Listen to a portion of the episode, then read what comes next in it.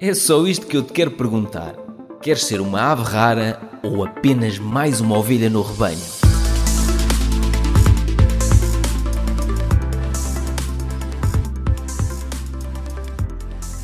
Lina, milionária em 10 anos. Olá, Lina.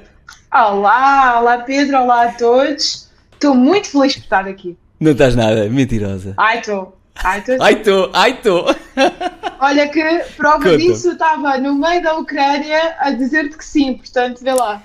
É verdade, é verdade. Olha, se formos aqui ao meu site, eu gosto de ir fazendo estes seguimentos de tempos a tempos. Olha, Lina, vamos procurar aqui, Lina, exatamente. No meu site, vê o que aparece. Lina, aqui está o episódio 74, ainda do podcast eh, Conversas Despreocupadas. Olha aqui, foi em maio de 2021. Ou seja, já passaram dois anos desde a nossa conversa. É verdade, é verdade. Curiosamente, tu querias gravar em maio também, ou muito perto. Estávamos quase a Pois saudar os foi, olha, nem tinha dado conta disso, pois foi. Lembras-te de mim sempre antes do início do verão? É, fica assim, opá, antes do verão eu penso logo, Lina. É a primeira coisa que eu penso, nem é sol, nem... não, Lina, logo. Olha, É diz-me uma coisa, estás com frio? Estás aí de casaquinho, não sei o quê? Não, não. Se bem que está um bocadinho de vento hoje. É? Por aqui? Tá. E a visão Mas- está impressionante, até tenho que ter isto para baixo, senão torro aqui. Pronto. Olha uma Podes coisa. vir fazer uma visita a Setúbal. Exato. Olha uma coisa. O que é que aconteceu nestes últimos dois anos? Eu gosto muito de fazer estas conversazinhas de seguimento porque às vezes as pessoas estão cheias de pica. Quero muito fazer isto e quero isto é o projeto que eu quero levar nos próximos não sei quantos anos. E eu gosto de ir fazendo o, o seguimento desses projetos um bocadinho quase como aquele gajo chato do género. Ah é, então daqui a um ano ou dois eu volto a falar contigo. Só para as pessoas sentirem aquela pressão de não posso parar porque depois o Pedro vai me dar na cabeça. Sentes essa pressão? Não, do teu lado eu sinto, confesso, embora eu, tive, eu, eu criei o, o meu desafio e tornei-o público precisamente para sentir essa pressão. Ah, Portanto, quanto ok. mais pessoas me causarem essa pressão, melhor. E eu gosto muito quando às vezes as pessoas mandam mensagem, então, não há nada, onde é que andas? Já "Ok, não lanças- tenho que, tenho que reaparecer. Houve aí uma fase que tu deixaste de lançar vídeos. Sim, verdade. Porquê? Verdade. Dificuldades com, com a edição, acima de tudo. Eu sinto que Hum. tenho tanta coisa para dizer e tô- tenho muitas vezes a cabeça a fervilhar de ideias, mas depois a toda a logística da gravação e edição ah, tira um bocadinho a pica e pronto, Hum. torna tudo mais difícil. Olha, então porquê que não fazes. Eu, eu percebo isso. Porquê que não fazes. ahm, eu percebo isso porque eu estou a gravar um novo modelo de subscrição que vou lançar no próximo ano. E eu já gravei. Até te posso mostrar aqui. 80 aulas. Queres ver? Uau! E, e- mas basicamente, olha, eu gravo e a única coisa. Isto está partilhado com o Alexandre que edita os meus vídeos. E basicamente. Deixa eu ver aqui o que aconteceu ao fecheiro. Morreu este fecheiro. E basicamente, olha, eu só ponho aqui 1, 2, 3, 4. Olha, o último foi 80. Eu vou pondo aqui só os títulos, só para me guiar, Sim. para depois mais tarde reorganizar. Mas como é que eu faço? Eu estou a perceber isso que tu estás a dizer, que é. Eu gosto tanto de dizer as coisas, mas não gosto do, proce- do processo de me sentar, olhar para a câmara e depois, ah pá, pera, não me está a sair nada de jeito, meu, não era, não era isso. não era- Eu percebo isso. Sim. Então o que eu faço live é, funciona melhor. pois, a live funciona melhor porque é uma conversa despreocupada eh, e as Sim. pessoas vão-te perguntando coisas. Agora, aquilo que eu fiz nos meus vídeos foi gravo, quando me engano digo foda-se e, e continuo, repito, estás a perceber? E quando digo, pronto, a asneira sai quando é a terceira vez e eu assim, que nervos. E depois entrego ao Alexandre e o Alexandre fatia-me tudo e entrega-me os vídeos já eh, fatiadinhos. Porque se eu tivesse que editar tudo. Alexandra, liga-me. Liga-me. Exato. Podes contratar o Alexandre. Eh, sabes que ele trabalha na minha empresa, já sabes, há, há É, desde 2018. Certo. Mas podes contratá-lo porque eu estou a incentivá-lo a criar o próprio negócio dele. Portanto, em vez de editar áudio e vídeo só para mim, eh, outras pessoas que o contratem, eu já, já disse.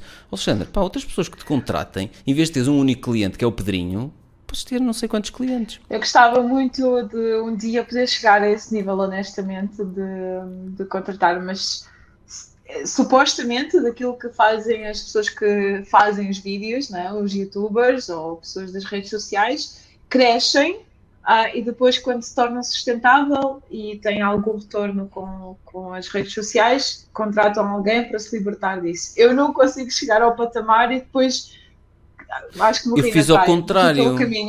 Eu fiz ao contrário. Fiz um. Foi um investimento. Eu, quando contratei o, o Alexandre, acho que foi em 2017 ou 2018, já não me lembro. Um, ainda não rentabilizava nada. Os meus conteúdos em vídeo ainda não rentabilizavam. Foi um investimento meu e eu sabia que aquilo podia andar ali um ano, dois ou três, ou até nem nunca rentabilizar nada. Percebes? Sim. E eu fiz um bocado ao contrário. Fiz o, o investimento primeiro para depois conseguir dar o, o salto a seguir. Mas basicamente aquilo que eu queria fazer era eu acho que não fiz isto no episódio contigo há dois anos. Queria voltar muito atrás e queria perceber, mas afinal o que é que te, já te estás a rir? Porquê? Já porque na altura não o fizeste porque eu não quis. Uh, e com a minha história. Ah, portanto, que tu, tu, tu, quiseste contar a minha origem e eu pedi para que não o fizéssemos. Ai, Pedrinho, não ah, faças isso! É verdade, é verdade. Então uh, queres contá-la ou não? Acaba, já aqui o episódio. Não, isso, isso já, já, já se tornou público, porque no, no, dia em que eu fui à Praça da Alegria e eles tinham acesso aos meus dados porque reservaram o hotel, uh, o, os apresentadores viraram-se para mim: Ah, então e esse apelido? É de onde? Tal, exatamente. e eu não quando... tive muita escapatória.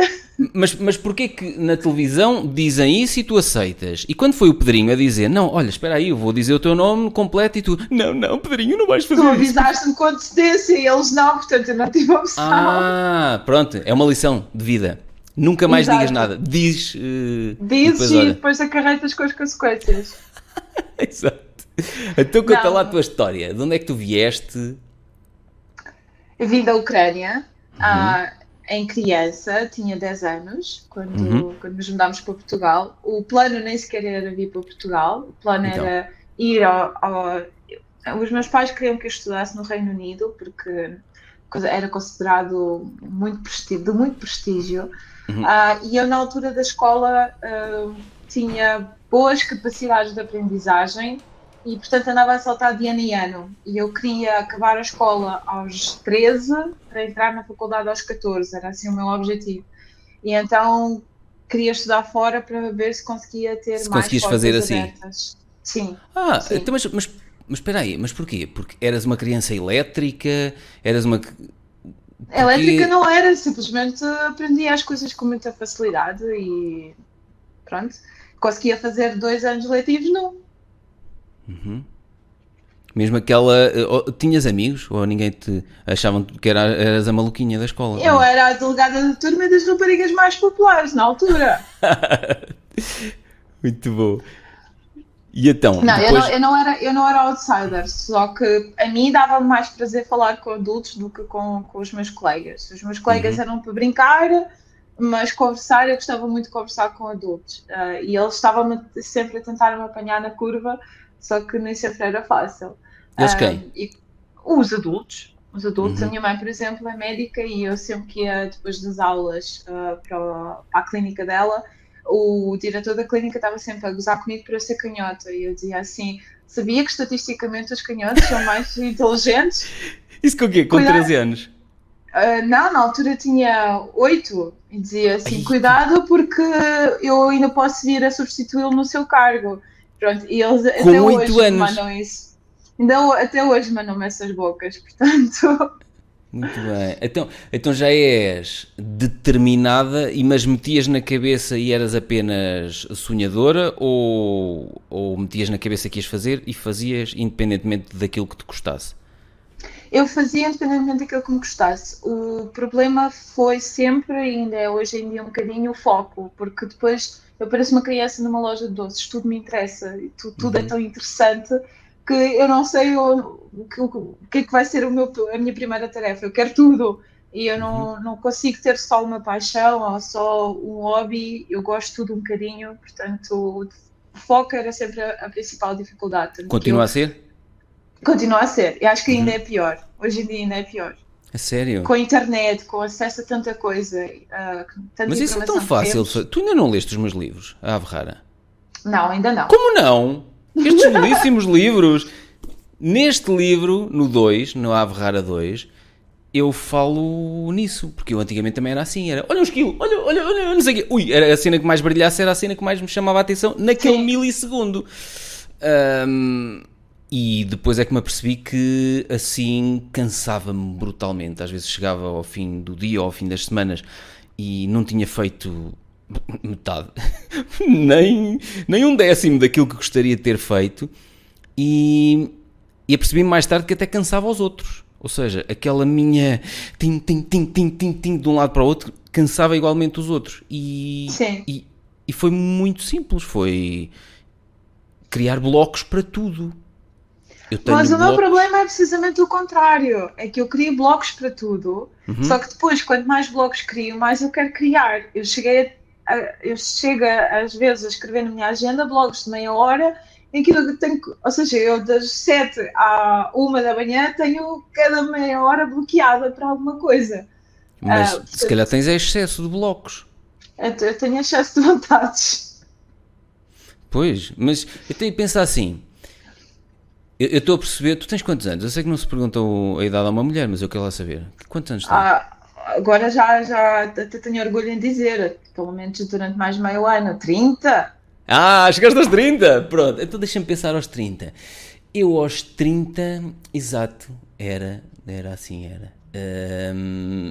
Aquilo que eu me fui apercebendo é que, primeiro, durante muitos anos eu achava que ia morrer cedo. E por achar que ia, que ia morrer cedo, tinha pressa. E então acumulava montes de blocos por dia. eh, montes deles eu não conseguia resolvê-los. Mas depois apercebi-me mais tarde que se calhar afinal não ia morrer assim tão cedo e que estava a tratar bem de mim, e estava cada vez mais incrível e mais bonito e inteligente e, e humilde, acima de tudo. E, Acima de tudo. acima de tudo. E foi aí que eu me apercebi que se eu tivesse um estilo mais lento no dia a dia, podia, em vez de eh, ter a expectativa de resolver 20 coisas num dia e resolver apenas 7, eu podia ter a expectativa de ter 7 coisas para resolver num dia e resolver as 7. Estás a ver? E portanto, hum, a taxa de sucesso era muito maior e apercebi-me que não é nada difícil. Eu não tenho notificações para nada, tenho os meus dias todos calmíssimos, bloquinhos. Estás-te a rir porque tu dizes assim: Eu nunca vou chegar aí. Eu acho que tu vais chegar lá quando Eu chegares à acho que minha vou idade. chegar eventualmente, sim, mas para já ainda tenho o grande sonho de conseguir eh, chegar à presidência, se bem te recordas. Ah, Sim, mas e, e- e- e à presidência cá em Portugal ou na Ucrânia? Em Portugal não posso. Ah, não podes em Portugal. Não, Então tem que ser na Ucrânia. tem que ser na Ucrânia. Como é que. Essa, essa era outra questão, e já que estás a tocar no assunto, como é que. eh, tu podes achar que não, mas eu ouço as coisas que tu dizes. Eu ouvi a tua conversa com. Quando é que foi? No, no canal. Com o Daniel. Com o Daniel, exatamente. Que eu ainda, Foi. ainda entrei à noite, antes de ir dar beijinhos e fazer amor, ainda fui lá dar um, um beijinho à Lina, Pois foi ou não foi? Pois Vê? foi. Foi sim, senhor. Eu entro nas Tu- lives só para dar beijinhos. nas minhas lives e, e, e Só para dar deixas-me beijinhos. assim com a energia em altas e depois vais-te embora. Já não é a Exatamente. primeira vez que acontece. Olha, eh, mas tu disseste lá uma coisa que eu depois ouvi o episódio. Tu disseste lá uma coisa, acho que foi com ele, que tal como eu, tu não gostas muito do conceito do FIRE porque tu não te queres verdadeiramente reformar. Tu não Correto. queres atingir um milhão para te reformar e para não fazer nada e ser bardina. Pronto. Correto. Porque tu não- nem, até go- nem, nem gostas assim tanto de viajar de uma ponta para a outra, como a maior parte das pessoas, e gostas de estar no teu cantinho, tipo, como é que tu disseste? És um bocadinho bicho do mato, gostas de estar lá no teu cantinho, tá. corrige-me se É tudo verdade? Certíssimo. Tudo verdade. Então eu fiquei a pensar, e por isso é que eu gosto depois de fazer estas conversas, que é para fazer as perguntas, para não ficarem aqui a magicar. Então se a Lina gosta de estar no cantinho dela, identifiquei-me com tudo o que tu disseste, eu não gosto assim tanto de andar de um lado para o outro, a viajar. Eu gosto de estar aqui no meu cantinho, a ler, e depois, e dar beijinho. Ai, adoro isto. se tu és assim um bicho do mato, tens noção que, como presidente, terias que andar de um lado para o outro em presenças disto e daquilo, tudo, uma seca, uma chatice, inaugurações de tudo e mais alguma coisa. Tenho. Então fala nisso. Vai, já, tu vais já... ter que ir contra o teu. Uh, a minha zona o, o teu normal. Sim. Sim, sim, sem dúvida, sem dúvida. Mas aqui o objetivo não é o cargo em si, o objetivo é ter um grande impacto num grande número de pessoas. Uh, e eu formulei esse sonho, esse objetivo ainda quando era criança, ao ver a minha mãe receber ordenado em açúcar e se revoltaram profundamente uhum. uh, na altura da queda da União Soviética e logo imediatamente após. E, portanto, desde então tenho acompanhado também as coisas que têm acontecido e isso revoltava-me. Eu achava que estruturalmente eu conseguia ter imenso impacto se uh, desse o meu contributo no sentido na, na, política para tentar reorganizar, reestruturar um país.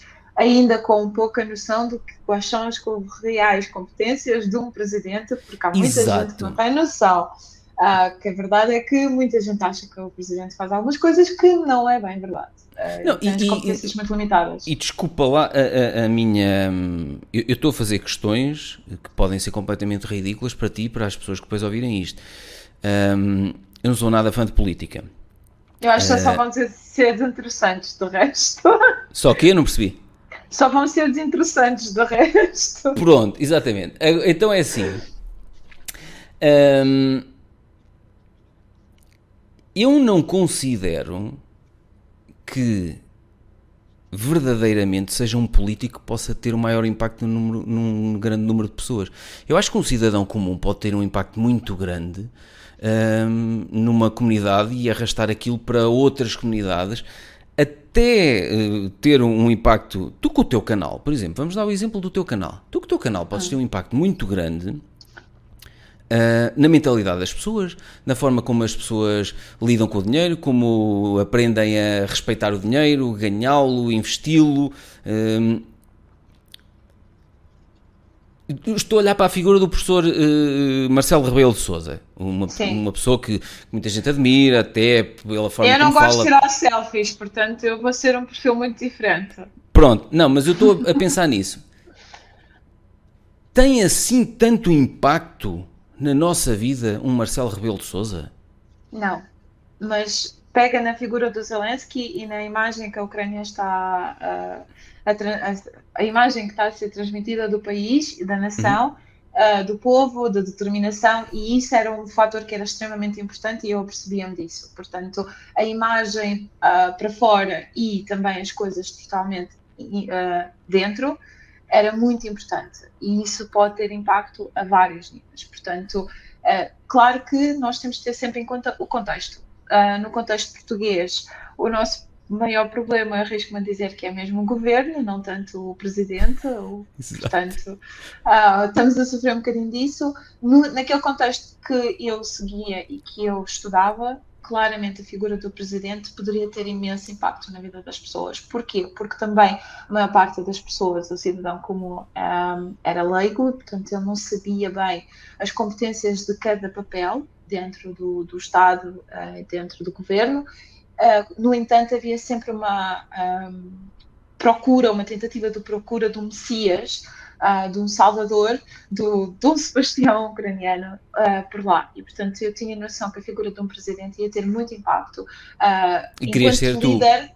enquanto líder, e queria ser eu, enquanto líder, uh, ou seja, não tanto pelas questões uh, políticas, uh, mas mais enquanto líder que mostra o caminho uh, e tenta abrir os olhos da população. E, Vai ser giro daqui a muitos anos fazermos uma conversa se a Lina já for presidente da Ucrânia. Eu espero mesmo que sim, eu espero mesmo que sim, adorava, vamos ver. Uh, mas lá está, estás a ver, somos todos tão diferentes. Uh, a mim, eu sei que a palavra nunca é, é uma palavra que não se deve dizer, uh, ou dizem que não se deve dizer, mas eu vou arriscar-me a dizê-la. E já arrisquei inclusivamente a dizer lá em casa à minha esposa, à Lúcia Julião, se algum dia eu for contra estas minhas palavras, eh, eh, é bom que me vás aplaudir ambas as faces várias vezes para ver se eu acordo. não me veriam nunca num cargo político. A mim, a mim, estou eu a falar. Uh, porque eu acho que partilho coisas que podem ter impacto na vida das pessoas, ao nível da vida pessoal, da vida profissional, da vida financeira. Um, e acho que posso ter muito mais impacto uh, se o continu continuar a fazer assim, sem ligação nenhuma em termos sem ligação nenhuma em termos de partido político, sem ligação nenhuma em termos de religião, sem, sem ligação nenhuma a nenhum clube de futebol. Ou seja, eu não gosto, não, eu não tenho ligação a nada disso. Eu não. E por isso é que eu estava curioso quando te vi falar sobre isso e continuar a insistir sobre isso, e agora perceber que a Lina de 8 anos já dizia cuidado, porque estatisticamente. já percebi, a Lina é tão disciplinada. e agora? Continuas a ser uma pessoa horrível? Tens noção de vez em quando? É, acho que todos nós temos fases horríveis na vida, mas hum. uh, uh, eu tento, conscientemente, tento não, não ser. Portanto, o, para mim é sempre o, a parte mais importante é o bem do, do, dos que me rodeiam. Uh, isso também é um bocadinho herdado da mãe, porque a minha mãe, mas a minha mãe chega aos níveis uh, surreais, porque ela preocupa-se sempre, sempre, sempre muito mais com os outros do que com ela própria, e eu acho que uh, às vezes padeço um bocadinho disso. Uhum. Nunca aos níveis dela, porque isso era algo que eu sempre critiquei, mas, uh, mas pronto, tento sempre a não eu, colocar primeiro. Eu estou ao contrário. Uh, há uns anos era assim uh, e de há uns anos para cá, eu em primeiro lugar. Ponto. Nem Deus, se é que ele existe, nem Deus está em primeiro lugar. Primeiro o Pedrinho. Eu respeito-me primeiro a mim e depois a seguir é que penso nos outros. Porque antigamente eu pensava primeiro nos outros, como a tua mãe, pelos vistos, em excesso, estupidamente, e quando falo nos outros falo na família, falo no, nos meus colaboradores, por exemplo, nos meus negócios, e hum, aos poucos, eu acho que vai sendo o tempo e as facadas que vamos levando, num pulmão, no outro, né? que, que, nos vão fazendo hum, mudar as prioridades. E, eu concordo, mas aqui a questão é entre ser uma pessoa horrível ou, ou seja, ah. não querer saber de nada, não é? Sim. Eu, ou, ou, ou não ser. Portanto, eu acho que eu tento pelo menos não ser uma pessoa horrível. Não ser horrível. Não, ah, posso, okay. não posso ser eu a avaliar-me, teria que ser alguém a. Olha, tens fotos aí da Lina pequenina? Ah, não tenho muitas, mas tenho algumas. Agora eu não sei como é que eu vou conseguir partilhá-las. Podes partilhar porque... aqui embaixo, diz aqui partilhar a tela. Cá embaixo, não diz? Sim, sim. Uh, a tela sim. A questão aqui é. Se não é viras assim o ecrã para aqui. E eu destaco assim, olha, destaco assim. No... Não, a questão é mesmo de. Eu tenho aqui. Espera aí, deixa-me ver. Eu. Cuidado com as fotos que vais partilhar, porque este, não, este podcast é um podcast sério, ó Lina. Tens de ser dito tudo mal, não é? E agora? Exato. E agora? E agora? Não, nada feito. Não, eh, eu preciso só trocar de, de ecrãs, porque senão vai ficar muito, muito esticado. Hum, ah, por mim tá não seria mal. E depois fica, fica muito cheinha a Lina, é isso? Ah, olha que em criança eu, eu só sofro disso desde que estou em Portugal, portanto. Sofre, sofres de quê? De ser cheinha. Tu és cheinha? Em Portugal. Sou. Então oh, sou. Oh, oh, oh, Lina. Por favor. Olha, quem estiver a ver este vídeo, um, não se esqueça de deixar aqui em comentários. A Lina é cheinha? Eu acho que não, não estava preparada para esse nível. Não? Não. não Olha, partilha lá. Um, porque eu gosto de, de, de, ir um bocadinho atrás e agora sim já percebo uh, que esta tua determinação com o canal milionária em 10 anos, a tua determinação em chegar a, a ser presidente da Ucrânia está bom, já está enraizada desde criança, não é uma panca apenas. Hum, que eu tenho amigos que têm pancas e por isso é que eu gosto de ir fazendo estas conversas assim regularmente, porque se, quando é panca, ao fim do ano ou dois muda, desaparece, percebes? Sim. Agora, se é uma coisa que está desde criança, hum, se calhar vamos ter que levar com isso, não é? Eu vou dando pancas, mas vocês vão ter que maturar porque de facto isto é um grande objetivo. Quero chegar a, a, ao milhão, uh, uhum. quero partilhar. Eu patologicamente adoro partilhar coisas, uhum. uh, embora tenha noção nem sempre poderá ser útil para alguém, mas gosto.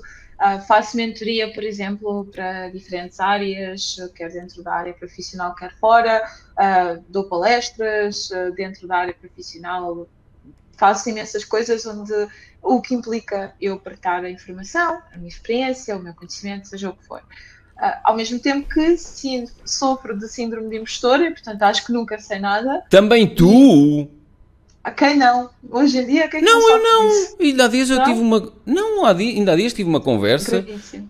Não, tive uma conversa com, com uma pessoa que, ele, que dizia: pá, se sofro disso, às vezes sinto, não sei se sou capaz, não tenho, se calhar não tenho as competências certas. Epá, ou eu tenho o síndrome de Deus e digo: não, tu, é só meteres a mão e andar para a frente, que isto. E depois é que de vez em quando vou batendo com a cabeça e dou conta: é, espera, afinal não é bem assim. Uh, mas eu não sofro nada disso. Ah, eu acho sempre que, que nunca sei nada e que. Não, ah, eu também, não eu também acho que. Não, não é não sei. Ah, ok. Essa, isso não é insegurança? Pode ser, é possível. Pronto, eu acho que estás a chamar aí coisas. Hum, e não é desculpa, se calhar, para não fazer?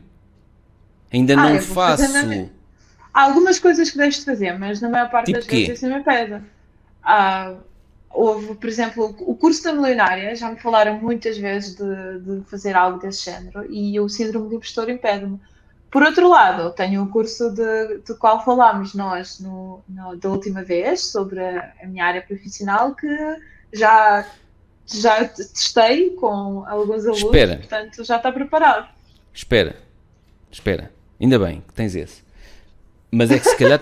Não, não, não, não, mas espera aí. É que se calhar estás a complicar, porque repara, Curso a milionária. E se não for um curso, se for uma coisa mais simples ainda, tu estás a olhar para cima porque tens um póster meu. Não, uh, eu troquei aí. de ecrãs para partilhar as, as fotos. Ah, troquei mas não partilhaste ecrã, nada. Então tu agora estás aqui em cima, está bem? Mas... Ah, está bem. Entretanto, não te, não, te quis, não te quis interromper. Não sei, pensei que tinhas como, como as pessoas tinham. Quando éramos adolescentes, tínhamos aqueles pósteres uh, os nossos ídolos e na parede pensei que tinhas um póster meu assim em cima e estavas sempre a olhar para ele. É assim, se eu tivesse ídolos, tu serias um deles. Infelizmente não gosto de ter ídolos, portanto, só por Não, disso. eu também não, não isso é giro. Olha, até nisso somos iguais, giro, também não. Mas, eu, eu acho que isto devia ser uma conversa de, de café ou de um almoço e não uma lindo, conversa lindo. de Olha, mas espera aí, vamos, vamos lá voltar atrás. Eu acho que estás a complicar. Vamos aqui desmontar de uma vez por todas esse registro mental da Lina Impostora que não tem nada para partilhar no âmbito do projeto Milionário em 10 anos. Então, e se não for um curso online como ficar milionária em 10 anos, porque uhum. isso parece uh, vender a banha da cobra e não sei o quê, não sei o quê, e isso tu ficas logo, quem sou eu? Que autoridade tenho? E não sei o quê. Está logo ali a lininha, não é? é. Se for uma coisa do género,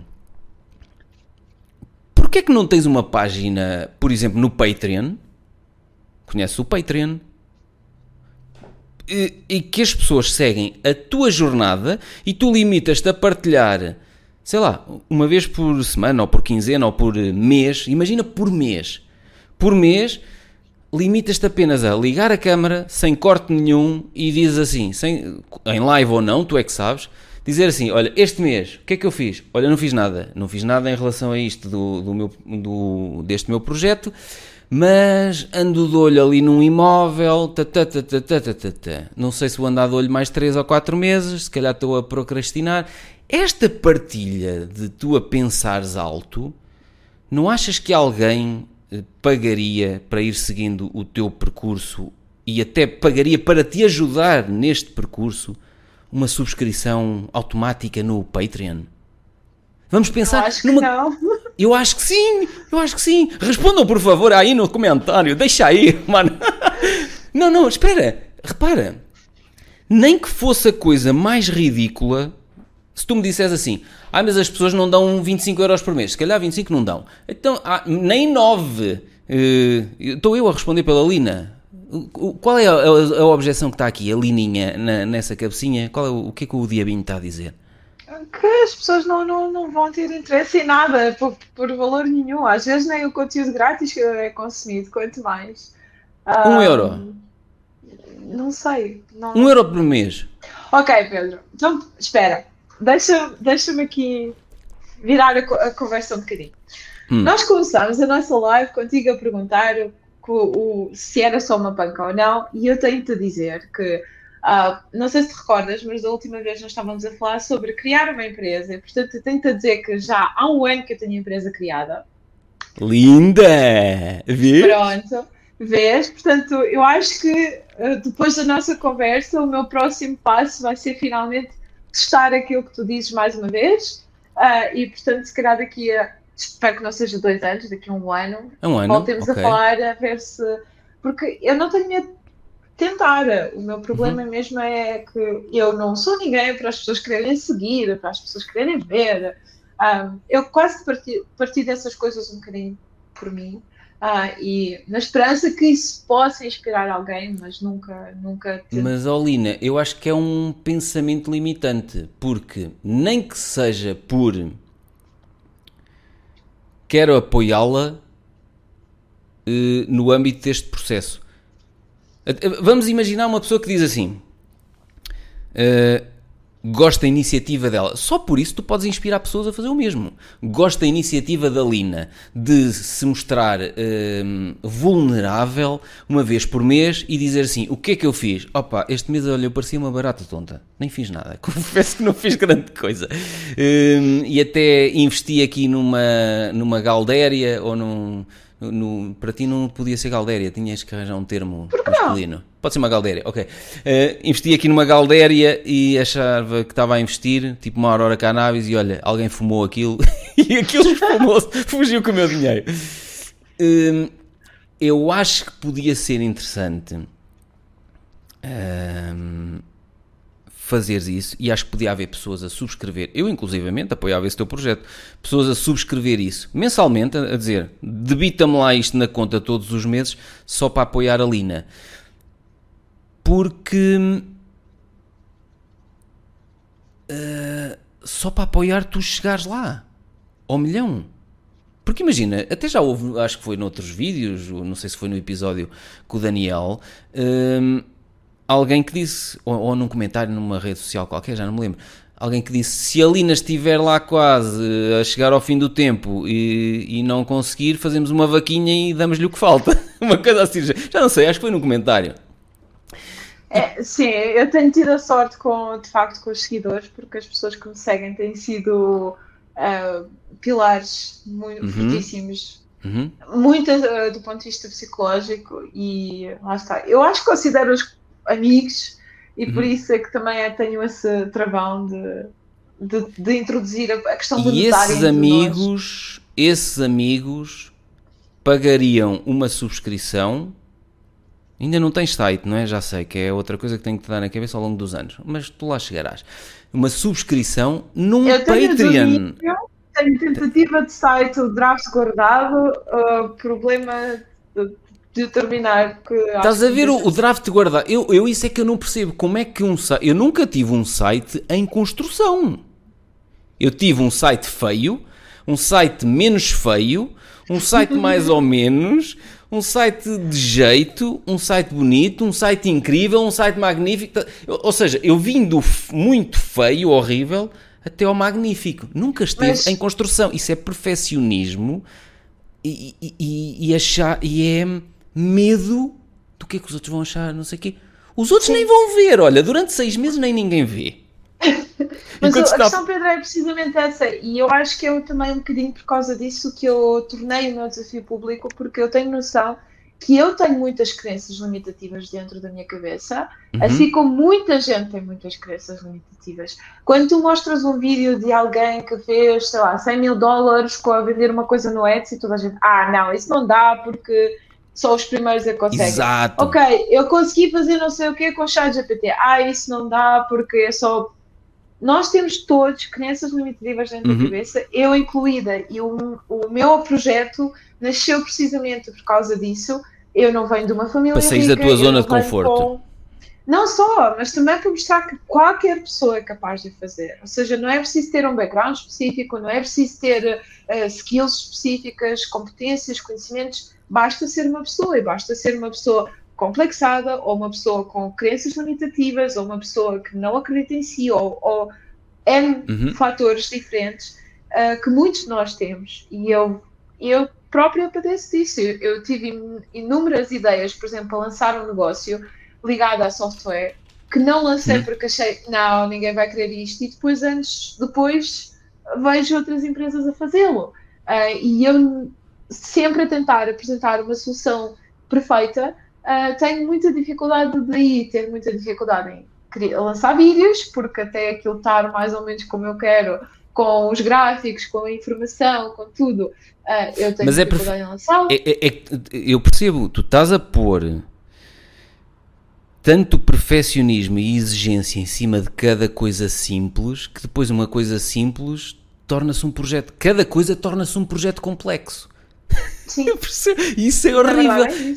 E, e, repara, e se tu fizeres uma coisa simples e depois uh, seguir outra coisa simples e outra coisa simples e olhas ao fim de 3 ou 4 anos e tens um projeto complexo feito de 450 coisas simples. Mas isso tem que ser trabalhado aqui, é isso uhum. que eu uhum. estou a tentar fazer. E por Mas, isso é que o Pedrinho se calhar tem que ir dando na cabeça mais vezes, não é? Sem dúvida, volto é? a dizer, da última vez que conversámos, falámos imenso sobre a questão de empresa, eu nunca imaginei, nunca imaginei abrir uma empresa. Uh, e o meu percurso com a empresa está a ser exatamente como, como estás a dizer, ou seja, não significa que eu estou uh, que eu sou uma empresa enorme e estou a faturar imenso, uh, simplesmente comecei a faturar as minhas Todo... 8 horas de trabalho pela empresa. A, a sério? Sim, isso é lindo! a aprender Ouve. como é que isso funciona, tentar... Está aqui, tu não leste o livro, mas está aqui. Ou seja, tu deixaste de ser empregada e passaste a ser o meu gestor de projeto agora também é assim, ou seja, o gestor de projeto que eu tinha aqui dentro, que era meu colaborador, que era contratado da empresa, há pessoas que não gostam de colaborador, trabalhador, empregado, porque pelos vistos é assim, empregado. Eu não gosto da palavra empregado. Eu, eu também não gosto da palavra Pronto. colaborador. Mas, mas pelos vistos é empregado que se deve dizer, porque ele tem um emprego eu, Sim. Mas eu não gosto.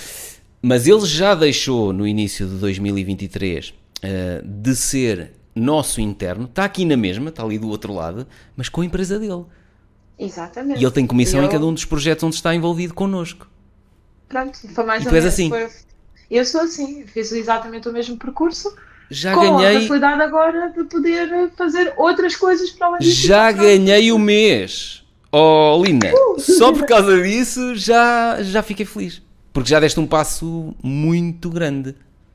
É, mas, acima de tudo, foi a libertação de inúmeros medos que estavam associados a essa ideia. Não é? Que medos? Porque, a insegurança, a insegurança de, sim, do de... rendimento que era mais ou menos fixo é que é dependente agora é depende é por projeto é por não, não depende do projeto. A questão é que, por exemplo, no, uh, em caso de doença, uh, tens, uh, não, não tens tanta facilidade, não é? depois também. Mas ninguém quer facilidades, isso. Sim, mas sem dúvida, sem dúvida. É mas a questão é essa: se ficar sem projeto, eu também posso ficar alguns meses ali a ter que gerir as coisas. Só o, o facto de ter alguma coisa, ou seja, teres uma empresa e teres que gerir as coisas da empresa, as faturas, contabilidade, banco, tudo mais, e as despesas que isso acarreta, as contas, uhum. mais o IRC. Portanto, isso também pode meter medo a muita gente. A mim metia. Uhum. Eu fui ensinada a estudar muito para ser contratada por alguém muito generoso que me pagasse um bom salário. Uhum. Mas eu repara, acho que muitos de nós foram, foram ter, a parte, claro, a maior parte. Eu trabalhei 8 anos para outros, até chegar ao meu limite de não, não, não, não, não, pera, eu já não gosto disto, eu tenho aqui um limite, não posso ganhar mais do que isto, porquê? Estás a ver? E isso começou-me a incomodar. Para além de uma série de coisas com as quais eu não concordava e não me deixavam fazer à minha maneira, eh, eu comecei a ver limite nos rendimentos que eu iria ter. E eu não gostei disso. E, mas, por exemplo, o Daniel, que trabalha comigo, o gestor de projeto, ele tem, a partir do momento que se despediu da minha empresa de consultoria ambiental, o ordenado dele é zero. Portanto, ele tem zero de ordenado e tem. Hum, eu depois vou gravar um episódio mais à frente com ele, não quero já estar a revelar. Ele tem comissão em todos os projetos na área de consultoria ambiental em que está envolvido connosco. Epá, e posso dizer que tem ganho, dependendo dos meses, 3, 4, 5 vezes mais do que ganhava aqui. Uh, quando estava aqui internamente.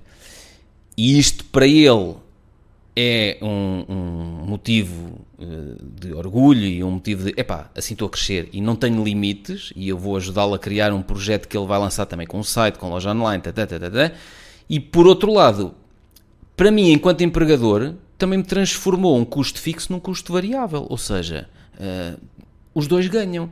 Eu pago muito ao Daniel se tivermos muitos projetos. Exatamente. Eu pago menos se tivermos poucos projetos. Eu pago-lhe zero se tivermos zero projetos. Mas sim, no nosso sim. caso é difícil termos zero, zero projetos, porque nós temos projetos há 3 anos, 4 anos, 5 anos, e portanto, mesmo que estejamos 3, 4, 5 meses sem vir um projeto novo, nós temos projetos 5 anos a decorrer, 3 anos, estás a perceber? Portanto, não, não temos esse problema. Mas, bem, agora ganhei o mês. Pronto, portanto, é o que eu estou a dizer, eu não sou um caso perdido, eu, eu até sou uma boa bastecina. Mas espera, ah. espera, espera, espera, espera, espera, tu agora vais complementar, tu vais fazer ainda melhor.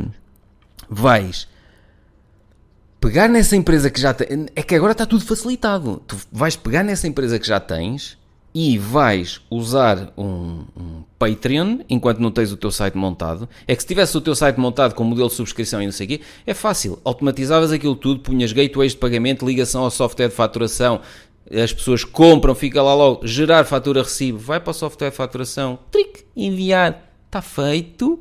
E isso é tudo faturado na tua empresa. Metes. Uh, toda essa faturação vai para dentro da tua empresa, tudo que são despesas tuas passam aí para dentro da empresa, que antigamente tu, como uh, empregada, não, a maior parte das coisas, mesmo relacionadas com a tua atividade, se fosses tu a comprá-las, não deduzias sim, sim. IVA, não é? Tinhas que é receber ordenado, pagar imposto sobre esse ordenado para depois pagar como consumidor final e assumir o IVA todo sem nunca o poder deduzir. Essa é a forma é mais cara de viver neste mundo, é Mas... ser o consumidor final. Mas, lógico. É assim que vive a maior parte das pessoas. E toda a gente vê o, a questão, porque as pessoas olham sobre o ordenado líquido uhum. e o resto pouco importa. A questão é que nós, enquanto empregados, uh, pagamos também imensos impostos antes de receber o nosso ordenado líquido. Exato. não, não, isso é como se fosse só o patrão a pagar, portanto isso não me importa. Só me importa uhum. o que, é que eu uhum. ganho em termos líquidos. Uh, e Agora eu consigo também. Não, uh, e fora o resto que não deduzes. Imagina, tu, como sim, uma sim, pessoa sim. normal, não deduzes nada. E as pessoas vão estar a dizer: deduzes, deduzes, pedes fatura, não sei o quê, ainda deduzes até 250 euros no IRS, não sei o quê. Tem juízo. Estamos a falar em coisas, não estamos a falar em 250 euros por ano. Estamos a falar em deduções à séria. Em termos de equipamento para trabalhar, em termos de algumas coisas cá para casa. Por exemplo, ainda ontem eu comprei uma máquina de café porque a minha empresa estava a precisar. E o café quem paga? A empresa? Claro. É para consumir aonde? Claro, é isso. É para no consumir escritório. aonde? No escritório da empresa. O escritório é da tua empresa é na tua casa. Sim. A tua casa é tua própria ou. Uh, não. Não, é alugada. É rendada? Não, é, não, é minha, mas está hipotecada, portanto tá, estou com um empréstimo sobre ela. Uhum. Okay. Mas essas, essas, uh, essas gigajogas ainda estão a ser estudadas. Mas sim, não, calma, não, não, são, não, não, não, mas espera aí, estamos a falar nisto, isto não são gigajogas. A questão é, há muitas formas de uh, poupar em impostos legalmente. Ou seja, estamos aqui a mas falar em coisas... Mas eu nunca estou a falar de fraude, estou sempre a Pois, mas tu chamaste-lhe gigajogas. Estas gigajogas ainda não foram estudadas. Tens razão. Pronto, não são gigajogas. Não a questão sabes. é que uh, se a tua casa é a sede da tua empresa e é o teu escritório, há uma série de coisas que contabilisticamente é inteligente fazer. Informa com um contabilista certificado, não vamos dizer mais nada neste, neste episódio. Agora, a questão é mesmo essa. Uh, portanto, eu não quero estar a explorar esta questão aqui, até porque eu não sou contabilista, eu estou a par disso porque tenho duas empresas e sei o que é possível e o que não é possível. O que é possível de forma a dormir descansada à noite e não ter uh, os inspectores das finanças logo de manhã a tirarem-te tudo. Sim, mas uh, corretíssimo. Aqui a questão é que tu fazes tudo certinho e aquilo que.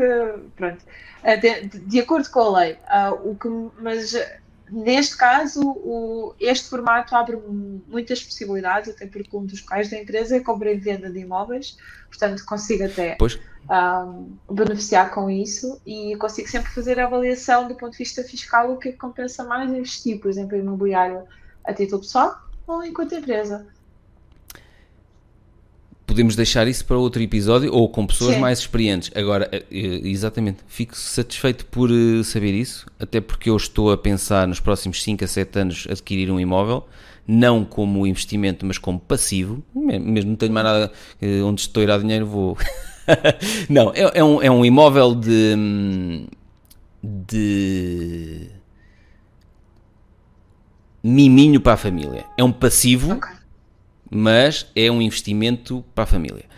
Uh, poderá ser um ativo se eu aos 80 anos decidir vendê-lo, porque eu quero comprar, eu tenho uma tipologia que pretendo e tenho uma localização que pretendo. E portanto, para aquela tipologia, para aquela localização, é, é expectável que nos próximos 20, 30, 40 anos aquilo multiplique muito o valor. E portanto, pode ser um investimento a longo prazo. A muito longo prazo. A muito longo prazo. mas o meu objetivo é, não é. Uh, o meu objetivo é a curto prazo será sempre um passivo, uh, mas que eu quero uh, para termos, quero ter um espaçozinho para gravar os podcasts de forma diferente, para receber algumas pessoas lá e podemos fazer um peixinho grelhado cá fora enquanto gravamos um podcast. Pronto. E isso pretendo fazer com a empresa, não pretendo fazer a nível uh, pessoal. Porquê? Porque há uma série. Não vamos falar nisto. Sim, mas é, lá está. Aqui a questão é: eu providencio serviços, faturo esses serviços, e uhum. para poder continuar com a providenciar esses serviços, a minha empresa precisa de um rol de coisas uh, que eu posso depois uh, pagar com a conta da empresa. É libertador. Uh, eu é, tudo isto para dizer que, de facto, as crenças são muito limitantes e eu tenho uhum. noção que há muita gente com essas limitações. Até porque aqui, por exemplo, abrindo uma empresa tem que ter um gestor, automaticamente ainda não faturaste nada, já tens que começar a, a pagar e começar a ter esse tipo de, de preocupações. Uhum. E isso assustava imenso. Portanto, é uma situação de uh, instabilidade falta de garantias, pelo menos parece ser. Desde que eu parece. embarquei nesta viagem, Sim, uh, percebo uma da, das opções uh, que eu tenho uh, tendo empresa. Uma delas, por exemplo, é vender cursos ou ter faturar coisas realmente que, que vem fazê-lo de forma legal e não debaixo da mesa. Portanto, uhum. isso, é, isso é libertador. Eu não tenho que. Posso dormir descansar, eu não tenho que me preocupar com nada porque estou a fazer Fazes um Patreon, aquilo é tudo faturado. Ainda há dias estávamos a falar eh, na, na sauna. Eu vou todos os dias de manhã ao ginásio e à sauna e estava lá um senhor a dizer: então, mas esses seus cursos online, não sei o quê, tá, tá, tá, isso é tudo. E até disse mais baixinho: eles cobram, cobram IVA, não é? Disse tudo. E eles: eles quem? As finanças? Ele até disse mais baixinho: Claro, então, mas é tudo um negócio ilegal. Ele a pensar que eu estava a fazer uma ilegalidade. Não, aquilo está tudo automatizado para a minha empresa, que liga logo ao software de faturação, quando as pessoas põem os dados, número contribuinte, tata, gerar fatura limpinho, 23% daquilo Mas isso é uma é descoberta é incrível para ter, perceber como, como isto funciona e que não é tão complicado como parece ser de fora. Uhum. Uh, de facto, é, é muito bom. Agora, tenho noção que mesmo assim não é para, não é para todos. Ah. Sim, mas tendo estas conversas, podemos despertar uh, em muita gente esta vontade de o fazer de forma diferente. Tu, quando fizeste o primeiro investimento imobiliário, fizeste a nível pessoal ou, a nível, ou já com a, a tua empresa? Pessoal. E agora olhas e dizes assim: hum, se tivesse ido com a empresa, tinha sido melhor. Foi uma questão de timing, porque a escritura foi uh, marcada para. Uh, dois ou três dias depois de ter aberto a empresa, portanto ainda não tinha as coisas uhum. organizadas nesse sentido. Mas fazendo o balanço, se tivesse, eh, em termos de impostos, em termos de uma série Sim. de, de mais valia ter sido pela empresa. Mais valia ter sido pela empresa, sem dúvida. Sem dúvida. Até porque lá está, eu não vejo porque não poderia. A minha empresa tem esse CAI, portanto, eu, enquanto investidora. O quero... CAI, para quem não sabe, Código de Atividade Económica, muito obrigada. Uh, portanto, faria todo o sentido e do ponto de vista fiscal, sem dúvida que faria muito sentido uh, optar por essa opção. Na altura não deu, mas uh, na altura o contabilista alertou-me assim, mas ainda vamos a tempo. Eu, não, já não vamos, já não dá. Já, é que é uma diferença muito significativa, uh, mas está bem, mas, mas, mas fico muito feliz por já ter mais uma amiga empresária. Estou tão feliz. A sério. Fiquei muito satisfeito por saber isso, Lina. E isso simplifica Olha, fico... tudo, simplifica tudo o que vem aí. Eu fico muito contente por estar tão contente por mim. A sério, juro-te, foi a melhor notícia que tu me podias ter dado. Ótimo. Agora, o, a próxima então vai ser o Patreon. Eu vou, entretanto, partilhar aqui. Deixa Fotos de praia, sim, exatamente. Voltemos Ai. a essa questão. Não? Ai, não era as praia? Ah, não, tu pediste quando eu era criança, para buscar até quando eu era bebê. Está bem, pode ser. As de praia fica para outro episódio. Pronto. As pessoas, as pessoas, devem pensar assim: opa, o Pedro é tão parvo. Oh, Pedro, não deixa a Lina. Não sejas só, só porque o Pedro não sabe que a Lina não vai à praia. Tu não vais à praia porquê? Não gosto muito. Não gostas muito porquê? Eu não mereço o país em que vivo, não é verdade? Oh, Lina. Vamos ter que fazer um episódio sobre isso. Ok, então explica. Uh, anterior, imagem anterior, o que era? Isto sou eu com a minha mãe. Com a tua mãe? Na, na, casa que eles estavam a construir. Lá, na Ucrânia? Sim, na Ucrânia. Okay. Ainda foi tudo na Ucrânia. Eu depois uhum. tenho ainda uma fotografia uh, uh, em Portugal. Isto ainda sou na Ucrânia. Top. Uh, olhem, para quem tiver curiosidade de que cidade é que sou, sou da mesma cidade que a Mila Kunis. Estava ontem. Como é que se escreve? A cidade. Mila Kunis, com um K, não é? Sim. Mila Kunis. Uh, sim. E a cidade qual é? Tennessee. Ah, Mila Kunis, eu vi. O que é que eu vi há pouco tempo com ela? Hum, vi. Deixa-me ver aqui. Vi aqui um, um filme qualquer ou uma série com ela. Já não sei. Na Netflix, sim. Não tenho maneira de saber uh, o que é que andaste a ver, eu não sei. Opa, uh, sabes que eu, eu, eu gosto de séries e filmes, mas eu não decoro nomes de atores nem uh, atrizes. E agora, quando tu disseste, eu sei lá quem é a Mila Kunis. E depois é que fui ver, Pronto. ah, sim, lembro-me dela. Um, portanto, eu aqui nesta foto ainda estava lá, só, uhum. só mudei. Eu mudei-me na idade correspondente ao quinto ano, embora oficialmente eu já estava a transitar para o sétimo lá. Pois era isso. Tu... Isso só foi em Portugal. Mas tu fizeste a tua, uh, os dois anos em um, foi lá, na Ucrânia? Fazias Sim. dois anos? Ok. Sim. E cá em eu Portugal, não o... deixaram de fazer isso também? Não. Não. Hum. Não. Eu fiz o primeiro e o segundo, ou seja, não andei no primeiro, fiz exames, fui logo para o segundo. Depois fiz o terceiro, no terceiro fiz exames, fui logo para o quinto e no quinto fiz exames e fui transitei logo para o sétimo. Mas, como mudei para Portugal, mandaram-me voltar ao quinto. E refazer o quinto, que já tinha feito, e não deixaram ir para o sétimo. E tu, palhaços, que raio de país, onde eu me vi meter. Muito, fiquei muito triste na altura. Foi, foi? foi das primeiras grandes lições que eu, que eu tive de que nem sempre tudo que, o que mencionámos uh, é possível e que uhum. alguns sonhos é muito difícil depois alguns sonhos têm um timeline muito específico. Uh, e eu sempre uh, tive sonhos assim. Houve uma altura que aos 8 anos eu percebi-me que eu queria ser bailarina e depois nenhuma escola aceitava por dizer que tinha que ser a partir dos 3 e eu, mais um sonho que, que, que não dá porque tem um timeline. A questão de terminar a escola aos 13 anos também não consegui, portanto esses sonhos. Opa, mas espera aí, mas tu também não tens tempo. sonhos normais, quer dizer, quem é que quer acabar escola, o ensino obrigatório aos 13 anos? Só a Lina! Mas, os, Olha. mas isso faz parte dos sonhos, eles têm que ser muito pessoais, não é verdade? Sim, sim. Olha, gosto da, da renda nas tuas meias. Muito bonito. Muito bonita. Pronto. Uh, mas, mas é, só tens estas é fotos? Só tenho estas. Não te esqueças que eu mudei de país e o meu país está em guerra, portanto eu não tenho acesso a muitas fotos. Oh, Lina. Sinto que me estás a mentir e a ocultar algumas fotos, mas está bem.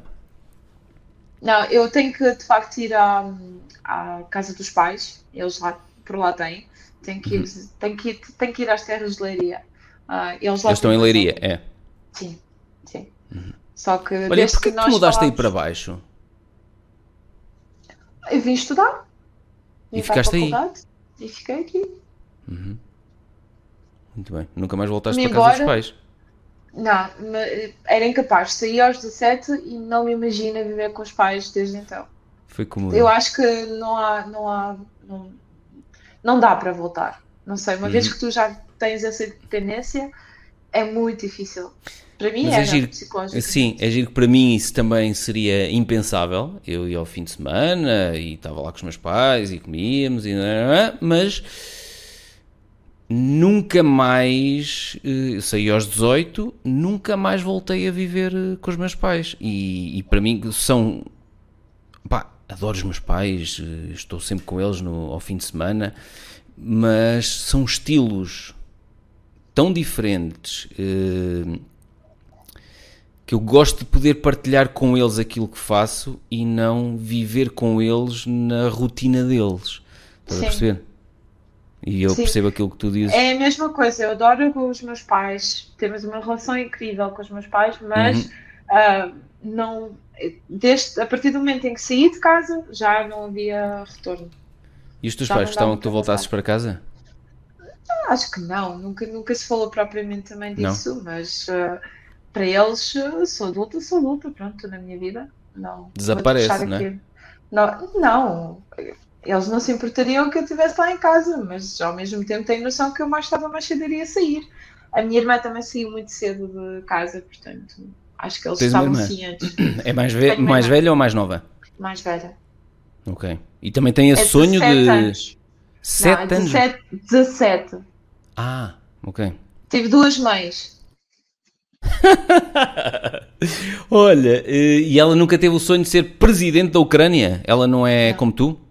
Não. Não, ela São é muito diferentes. diferente. É como eu e a minha irmã também. Somos completamente diferentes. Acho que isso é que tem piada quando, quando há assim perfis diferentes dentro da mesma família, cada um é capaz de acrescentar algo à família e às discussões na família, aos debates, bom, não discussões.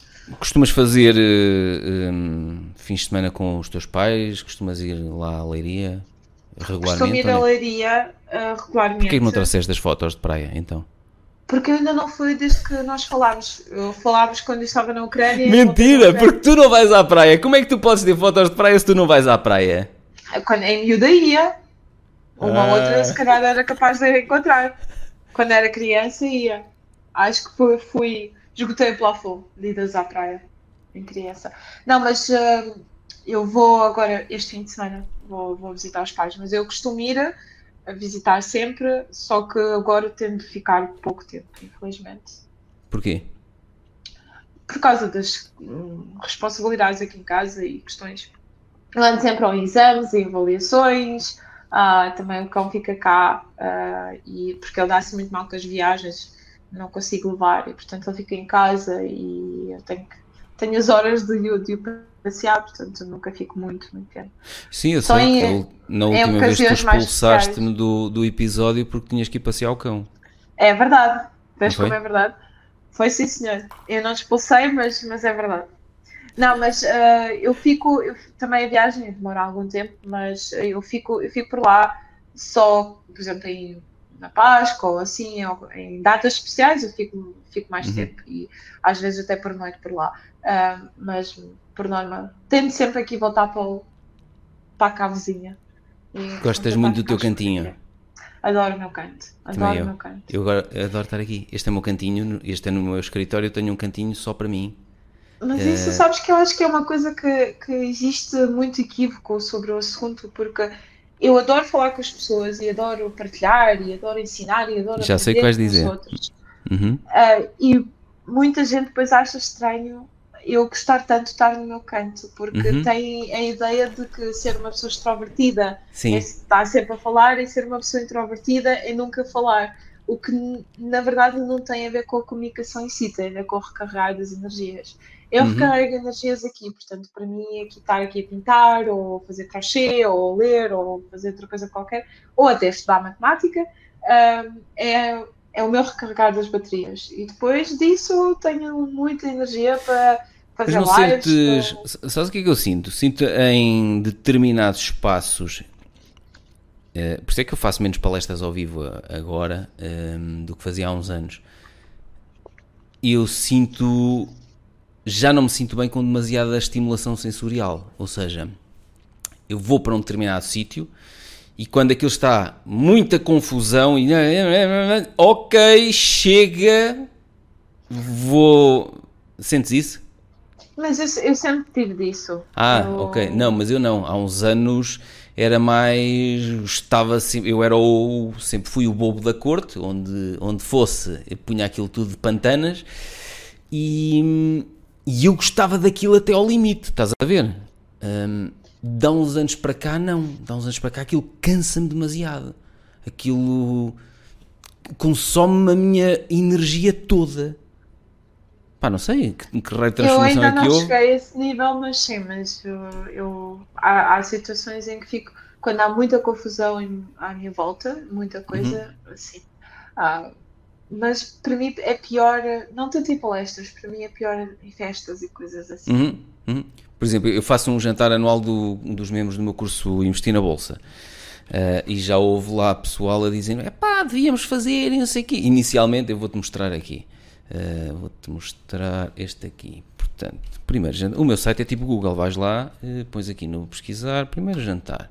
E depois, E depois queres que uma pessoa não sofra de perfeccionismo, não é? Ver coisas tão bonitas, depois, ah, até chegar a este nível, Não, mas espera, espera, espera. Voltando atrás, eu tive um site horrível, feio, mais ou menos, bonito, incrível, magnífico, mas eu agora de outro a ver- nível. Tu agora já estás a ver o do outro nível. Pois. mas calma, mas espera aí. Mas eu na minha, eh, na minha empresa, eu lembro na reunião anual de 2014, acho eu, em novembro de 2014, está lá no diapositivo que eu apresentei eh, para toda a, toda a equipa, cada um apresentava um diapositivo, o que é que queria ser nos próximos 5 anos. E eu pus lá, nos próximos 5 anos, isto foi em 2014, portanto, 5 anos era até dezembro de 2019, nos próximos 5 anos eu quero ter um canal de televisão na internet. Era uma das coisas que eu apresentava. E eu só comecei, eu fui explorando coisas, não sei o que é que não resultaram, e só comecei a explorar vídeos em 2017. E eu só comecei, eu comecei os primeiros cursos online em 2019 e aquilo só começou a mexer mais em 2020 e daí para a frente. E em 2021 é que abri uma empresa separada eh, para isso. Mas por isso, para tu perceberes, isto que tu vês aqui, que é magnífico, é uma espécie de uma Netflix, não sei quê, no site silvatrasantos.com, isto é um sonho que o menino Pedrinho tem há não sei quantos anos e o menino Pedrinho anda a fazer migalhinhas há não sei quantos anos. Portanto, não há aqui perfeccionismo nenhum. Aquilo que vês aqui não foi feito numa semana. Foi feito Eu em rápido e já me comprometi. muitos anos. Pronto. Daqui a um ano testa. Ok, daqui a um ano voltamos a fazer outra conversa. Mas nós fazemos um, um- um jantar, eh, fizemos o ano passado o primeiro, e houve pessoas a dizer-me: epá, devias fazer com evento, eh, com conferência, e não sei o quê. E já este ano me voltaram a dizer: devias fazer tipo uma conferência da Berkshire, e não sei o quê, tal, tal, tal. E- Não me apetece nada. Percebes? A maior parte das pessoas não percebe isto. Eu e- percebo. Se bem que lá está, para mim as conferências para já ainda estão num, num patamar muito específico e aceitável, porque eu comecei a minha carreira a, a ir a muitas conferências e depois criei eu o- a minha comunidade onde dou palestras e conferências com alguma regularidade. Portanto, isso já é o- quase parte da minha rotina, eu Uhum. estou familiarizada com isso. Mas há muitas situações onde eu estou exposta a muitas coisas diferentes e muitas pessoas diferentes, em que eu sinto que preciso rapidamente voltar para, para o meu a cantinho. esvaziar, não é? Uhum. Sim. Mas, em contrapartida, eu prefiro sentar-me e conversar com as pessoas, cara a cara, do que estar eh, com 50 mensagens durante im- im- imenso tempo. Ah, nem brinques, Então- também eu. E, e nem, nem áudio, ou seja, ainda há dias tive um- uma conversa com uma pessoa que me costumava mandar áudios, depois de ouvir um episódio do meu podcast, mandava-me um áudio a dizer: Pedro, este episódio mexeu comigo e tal. E eu, uma altura, e, e fiquei feliz porque nesta conversa uh, ele já tem um podcast dele. E eu disse assim: Ó oh Paulo, tu não me mandes áudios meu, cria um podcast, não me chateias. e o gajo criou um podcast. Pronto. Mas já eu prefiro do que estar, por exemplo, com, com amigos ou com conhecidos a comunicar por mensagens ou, não, também ou até códigos. Prefiro sentar, conversarmos cara a cara. Uh, uhum. Eu tendo a estar sempre 100% focada naquilo que faço. Uh, portanto, nem sequer estou agarrado ao telemóvel, eu converso, eu aproveito esse tempo e depois vou, recarrego as baterias. E a sério, não és daquelas pessoas que está a falar e depois toca o telemóvel e atende? Não, não, o meu problema é precisamente ao contrário. As pessoas dizem, então eu mandei mensagem, tu não respondias durante tanto tempo. Pois, eu estava a conversar. Exato. E... O meu está, a minha resposta é sempre, estava em modo voo. yeah! Tá, o meu está quase sempre em modo voo. Opa, o, meu, o meu eu também. E, é? E... Que maravilha. Sim, mas depois ao mesmo tempo, eu tenho uma conta de Instagram e assim, estou ciente que eu preciso de responder a algumas pessoas. Mas uh, fazes mas... isso em blocos ou vais fazendo quando te apetece? Em blocos. Ah, eu faço blocos também. Pronto. Eu, eu faço. faço quando passo numa rede blocos. social. Diz? Às vezes, há muitos dias em que eu falho esses blocos, mas, hum. mas eu tiro um bloco, marco um bloco de responder no Instagram, responder no Twitter, responder no seu ano e vou e. Mas fazes todos seguidos? Não, não, não, nunca Ah, mas eu faço todos seguidos. Eu, eu faço assim, eu tiro um bloco, por exemplo, para responder e-mails. Só responder e-mails naquele bloco diário, acabou. E depois nas, nas redes sociais eu faço assim. Quando passo no Telegram para ver se há mensagens do. Nós temos um grupo privado exclusivo do curso Investir na Bolsa. Para ver se há lá mensagens dirigidas a mim, respondo ali e depois passo nas outras redes todas. Passo no YouTube, passo no Instagram, passo no Facebook, no LinkedIn. Ou seja, porque aí limpo tudo. Não faço tipo Sim. agora LinkedIn, daqui a uma hora Instagram, daqui a outra hora Telegram, daqui a outra hora uh, Facebook. Não. O meu problema todos. é que eu faço por dias. Hoje é Instagram, amanhã é Facebook, porque Ui. senão eu nunca mais saio daqui. Como é que não É verdade. Mas porquê? Eu recebo bastantes mensagens. Quantas por dia? Sei lá, cerca de 30, 40 em cada. Em cada não, mas. Eh, no total. No LinkedIn um bocadinho menos. Não, não faço ideia. Mas para mim, até as 30, 40 são coisas que eu respondo e depois a pessoa responde e depois eu respondo e depois a pessoa 30, responde. 30, 40 por dia? Sim. E depois eu nunca mais saio daí, porque Mas a pessoa responde necessita... e eu não sei, não passo dessa ah, rede não, social não, para, não. para a frente. Ah, ui, não. Pois é, pá, eu, não, pois, eu respondo por dia no total entre comentários no YouTube, que eu tenho aqui uma aplicação que me mostra onde é, se eu tenho comentários novos ou não. Comentários no YouTube, Instagram, Telegram, uh, porque há coisas que não são para mim. Eu leio as mensagens todas. Eh, no Telegram temos mais de 100 mensagens por dia, mas muitas pois. delas são conversas entre eles, não, eu não tenho que responder. Mas coisas que eu tenho que responder, incluindo e-mails, Opa! 10 por dia, no máximo. Ok. Eu por dia tenho cerca de 30, 40 mensagens. Depois fora os e-mails, fora os comentários, fora essas coisas todas. Agora, comentários também não tenho tido porque não tenho publicado vídeos, uhum. mas... Uh, e também não são muitos, por norma. Mas, mas sim, no LinkedIn eu, eu li também, nem sempre tenho necessidade de responder, porque a maior parte das vezes são propostas de emprego. Ah, ok.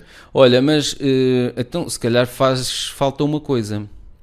Hum. Tem a ver com o teu com, com, o teu formato de escrita. Ou seja, tu tens que fazer uma resposta que feche ali o ciclo. Não podes deixar uma resposta que permita que a pessoa. Olha, já agora, Olina, também te queria. Não vais perguntar mais nada. Vou-te já deixar bem claro. Será que as respostas que tu dás não, não deixam o ciclo em aberto? Não deixam. É provável, sim, mas. Mas assim estás-te a matar a ti própria.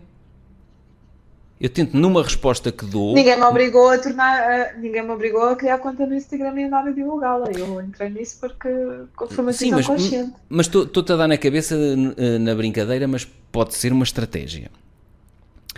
Às vezes é só afinarmos pequenas coisas. É eu só concordo, afinarmos. Mas por outro lado, repara, a quantidade de coisas que eu aprendi graças àquilo que eu fazia, às vezes também ir conversando, Uhum. Tu és um claro exemplo disso, o Ricardo é outro exemplo, o Daniel é um exemplo.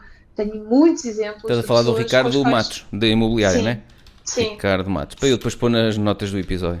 São, são pessoas com as quais eu aprendi imenso, são pessoas que me fizeram crescer, uh, pessoas que me ensinaram alguma coisa, que ajudaram a ter que com coisas ensinei? concretas. Uh, olha, tu deste na cabeça por causa da questão da empresa e foi mais um tempo para avançar. Portanto, eu comecei de facto a explorar como é que isso poderia ser viável. Fiz mais uma vez contas, apesar de achar já, já as fiz inúmeras vezes. Voltei a fazer uhum. as contas e depois, quando surgiu uma oportunidade de, de alguém que iria uh, pagar ou em serviços ou fazer contrato comigo, eu disse serviços. Vamos faturar. É desta. Pronto, e pensei, olha, isto é mesmo a oportunidade para, se correr mal, digo, olha amigos, vamos voltar para o contrato. Portanto, não, pois, tinha muito pouca Eu tive essa conversa com o Daniel, como eu estou de projeto. Epá, se correr mal, voltas a trabalhar connosco, cá para dentro.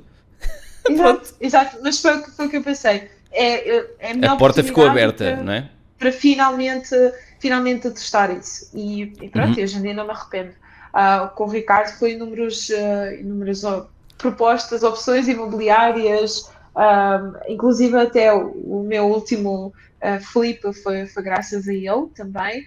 Uh, com o Daniel também aprendi. Quando estás a falar em flip, é o que depois as pessoas não vão perceber o que é. Explica lá Comprei o que é. Comprei uma casa para, para vender. E como é que isso se chama? Para arrendar. Fix and flip. Ou seja, Fix quando se comprar a casa. Flip. Sim, para, para revender, remodelar e vender e não para arrendar. Só que no uhum, meu tá caso, eu nem sequer precisei de remodelar. Eu vendi logo que aquilo estava tão em bolha que as pessoas disseram assim: Eu compro já esse livro. Passado, passado, passado dois meses, enquanto eu estava à espera da escritura de venda e tudo mais, aquilo valorizou imenso. E eu pensei: escuso estarem a gastar mais dois ou três meses para remodelar, posso vender já e tirar o meu. E tinhas noção que, eu, olha, depois vou pôr aqui um vídeo nas notas do episódio, um fix and flip do canal Pronto. do Ricardo Matos, para as pessoas perceberem mais ou menos. Isto para dizer o quê? Que às vezes eu, eu tenho conhecido pessoas que, que são incríveis, incríveis. Uh, que me ensinam muito. Eu aprendo muito também. Eu não, não uhum. só ensino no meu projeto, como eu aprendo muito. E às vezes essas coisas, eu, eu nunca sei quem é que vou encontrar do outro lado. Alguém pode mandar uma mensagem e querer só conversar, ou pode ser alguém que uh, tem uma dúvida e a quem eu posso ajudar. E que te leva para a pode... presidência já, a caminho. Não, acho que não, não é bem por aí, mas a verdade é essa. Eu, eu recebo toda a gente uh, com, de muito bom grado e sei que, independentemente, mesmo que seja só uma pessoa que partilha os seus medos, isso uh, ensina-me alguma coisa. Nem uhum. que seja uma ideia, por exemplo, de, para um vídeo de como combater medos. Portanto, eu tenho sempre algo a aprender com as pessoas. Portanto, Olha, não um... fecha a porta. Recebes muitas uh, mensagens, por exemplo, a pedir-te em casamento ou a pedir-te fotos de praia? Não. Não. não sei, tu estava só a. Porque às Há vezes. qualquer coisa problema... de errado comigo, não sei se calhar deve haver, deve haver, sim. Assim. Sim, é melhor. Porque, repara, uh, muitas mulheres às vezes têm uh, problemas com os seus canais por causa disso porque as pessoas às vezes um, confundem um bocado a alegria e a partilha e a forma como fazem as coisas com uh, deixa-me lá escrever-lhe a ver se ela quer jantar comigo. Nunca recebeste assim um convite para jantar eh, a partir de. Para jantar assim? Já, ok. Sim, já. Pronto, é já, um jantar de investidores. Eu, eu acredito que sim, acredito que seja um jantar de investidores. E, uhum. e agradeço a toda a gente pelo respeito que, que prestam. É bom que tenham respeito pela Lina, meus meninos. Porque é recíproco eu respeito as pessoas e, e, e agradeço o facto de, de, ser respeitada, portanto... Estou a falar nisso porque conheço vários exemplos, inclusivamente a minha esposa, que tem uh, dois romances e que de vez em quando, em vez de receber uh, comentários sobre os romances, recebe coisas... És muito linda. Nunca recebeste assim uma coisa desse género? Já, mas... Mostra, uh... mostra a mensagem. Não, estou a brincar contigo. Mas eu não não sei, eu estou aqui para ajudar do ponto de vista eu financeiro. Sei, portanto, eu sei, mas, me, mas as pessoas do outro lado percebem há hum, determinadas mensagens que têm segundas intenções, têm más intenções. E portanto, ou tu és tão naivo e acreditas que estão todos bem intencionados Não, há coisas às coisas eu não respondo. Ah, pronto. Pronto. Tipo, mostra lá uma dessas. O, o exemplo que tu deste, eu não, não respondo. Porque não, não é do ano. Não é, não é Tu te a âmbito deixar geral. desconfortável. Não, simplesmente pouco. eu acho Um pouco, que... Pedrinho, estás, estás. Não, mas eu, o que eu quero dizer é que, de facto, o foco do canal é finanças Uhum. ah, pessoais e investimento.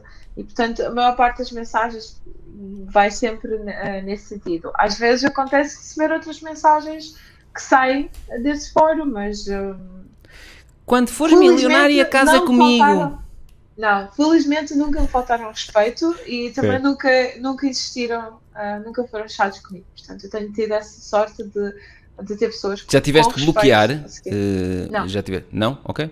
Não, Pronto, é isso que estou a dizer. Portanto, agora. Tá bem. Então ainda não recebeste, ainda não isto, é- recebeste comentários suficientes. Tens que É receber isso. mais. Agora virem comentar a minha aparência, isto.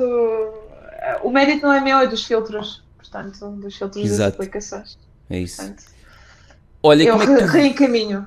como é que tu dizes qual é o filtro que usas, não é? Sim, Quando for sim. qualquer coisa, dizes: Olha, o filtro que eu uso é Exato. este, se quiseres, usa o mesmo. Hum, eh, como é que tu vens de uma. A tua relação com o dinheiro desde nova também era já mais ou menos como é agora? Ou começaste a ganhar eh, paixão pelo dinheiro a partir do momento que percebeste: espera, receber em açúcar não, isto não é vida? Ah, eu sempre fui ambiciosa do ponto de vista monetário. Ah, Ambiciosa? imagina- Hum. Assim, no sentido, eu lembro-me, olha, aos 4 anos prometi à minha mãe ah, que ia ter uma casa grande para ela ter espaço para, para as coisas todas dela e, ela- e que ela tivesse uma empregada para ela não ter que andar a limpar a casa todos os dias e a cozinhar. Uhum. Portanto, ela ia ter uma empregada. Portanto, o meu objetivo a de ter dinheiro nessa altura era facilitar a vida Para ajudar os teus pais. Hum. Sim, depois ah, houve uma altura que eu meti na cabeça que eu precisava de ah, conseguir juntar muito dinheiro para conseguir distribuir ah, comida a um orfanato que eu vi nas notícias não sei onde, e eu pronto, vou ganhar muito dinheiro, vou adotar muitas crianças e vou distribuir muita comida, portanto preciso ganhar muito dinheiro. Portanto, a minha ambição, eu sempre tive ambição financeira, ah, nunca foi, ou na maior parte das vezes era sempre por alguma causa que eu via e que Uhum. me Para os despertava outros, não era para ti. Sim, que me despertava muito interesse. Uhum. Um, portanto, eu sempre fui também uma pessoa muito poupada. Uh, Uhum. Mas que sabia isso veio dos teus pais? Eu estou a falar de teus pais. Tu só falas da tua mãe? Algum motivo? Nunca- Ou não queres falar sobre isso? Não, não, eu tenho ambos os pais, estão, estão juntos, simplesmente uh, eu acho que tive sempre uma relação. Tens um modelo mais a seguir? eh, ok. Sim, sim, a figura materna é, Hum. é, sem dúvida. Sem Ok. dúvida. Uh, o pai, não sei, é um homem com o qual eu não. Pronto, ele é uma figura e um papel diferente, até porque lá está, estamos a falar de pessoas de uma outra geração, portanto ele também é um bocadinho mais ah, ah, O quê? Conservador.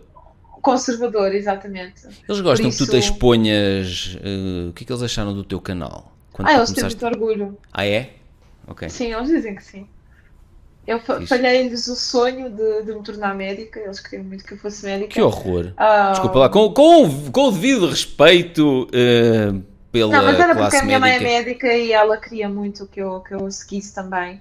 Ah, Mãezinha, até- Eh, esqueça lá isso. Mas pronto, Ai, ela entretanto Temos orgulho que, da, da Lina assim, empresária. ela Lina entretanto já empresária. viu que, que sim, que, que não enverguei por um mau caminho, mas eles têm muito orgulho em mim e apoiam-me até no canal. Que eu não Ah, sabia é? como é que eles iriam reagir, mas a minha mãe diz que me manda sempre até para a televisão. Qualquer vídeo de YouTube ela manda para a televisão. Nem sequer vê no, no portátil, precisa Que é para ver melhor. grande. Sim. que é para ver melhor. E depois, Hum. pronto, e depois manda para toda a gente lá na Ucrânia que não percebem português. Ah, portanto, é, é sempre engraçado. Top. mas a questão do, do dinheiro, eu era poupada assim, ah, muito também pela mentalidade mais da minha mãe do que do meu pai. Uhum. O meu pai dizia sempre que é preciso, mais vale comprar uma coisa boa e gastar mais dinheiro do que comprar várias coisas baratas. A minha mãe ah, tentava poupar Que atenção, que é verdade. Que é verdade. Que é verdade. E, e o único problema é, se não ganhas o suficiente para isso, não podes fazer isso. Portanto, tens que resolver, tens que ganhar mais para comprar menos coisas, mas boas. Coisas de qualidade, teoricamente duram mais tempo, está bem, está tá perfeito também. Sim. Mas, mas essa questão também de, de, de, de comprar coisas mais baratas, às vezes uh, é, um, um, é uma falácia, porque as uhum. pessoas compram, sei lá, uns sapatos mais baratos, mas depois vão comprar dois pares para preciso e depois os dois gastam-se mais rápido do que. Não, pior ainda, tocaste aí, por exemplo, no meu caso, uh, eu sou super uh, esquisito com os pés.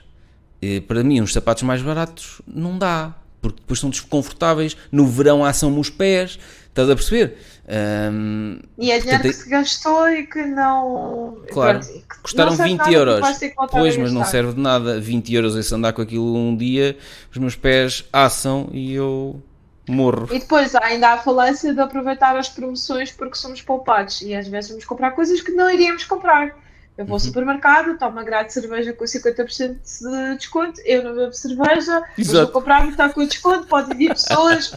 Portanto, existem muitas falácias com o dinheiro e eu uh, cometia muitos Isso metia de confusão. Sentido. Ai, cometias? Eu cometia algum, sim, sim, ah. sim. Eu tinha o hábito de, sei lá, ir comprar as coisas mais baratas porque são mais baratas Uh, e depois ficavas com aquela sensação de ui, sabes lá, isto está 40% em saldo. Achavas que eras muito inteligente ao fazer isso, ou não? Sim, sim, sim. Há um livro giro que fala nisso. Continua lá a falar, que eu vou buscar o livro. Há um, há um okay. livro muito giro. Continua a falar. Conta lá para os nossos.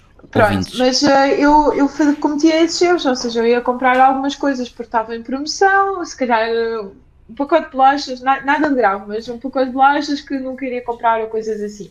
E depois, a partir do momento em que comecei a viver sozinha, comecei-me a perceber que é importante ser-se inteligente com o dinheiro. Mas já com a minha mãe, já na altura da minha mãe, andava, por exemplo, a ver preços ao quilo e não preços por embalagem.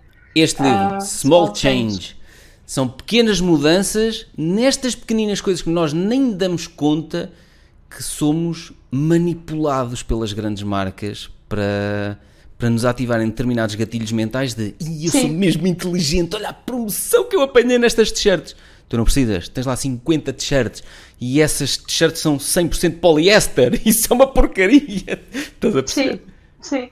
Mas é isso, eu não posso dizer que eu corria todas as lojas à procura de promoções, uh, uhum. mas às vezes caía também uh, nesse, nessas ratoeiras. E a partir do momento que eu comecei a viver sozinha, comecei a tentar, uh, comecei-me a perceber. Embora eu tivesse o hábito de poupar bem, uh, e conseguia poupar bastante, ainda quando vivia com os meus pais, eu lembro-me na altura eu tinha uma semanada para almoçar e eu, em vez de gastar o dinheiro no almoço, como toda a gente fazia, eu ia comprar os legumes ao, ao Intermarché, almoçava legumes e hum. guardava o resto do dinheiro para, para alguma coisa que eu quisesse comprar. Portanto, eu tentava poupar até quando supostamente não, não tinha. Não devias, não é? De devias alimentar-te de jeito, sim. Sim, mas não, eu preferia ir comprar, sei lá, umas cenouras e, e qualquer coisa assim e comer aquilo.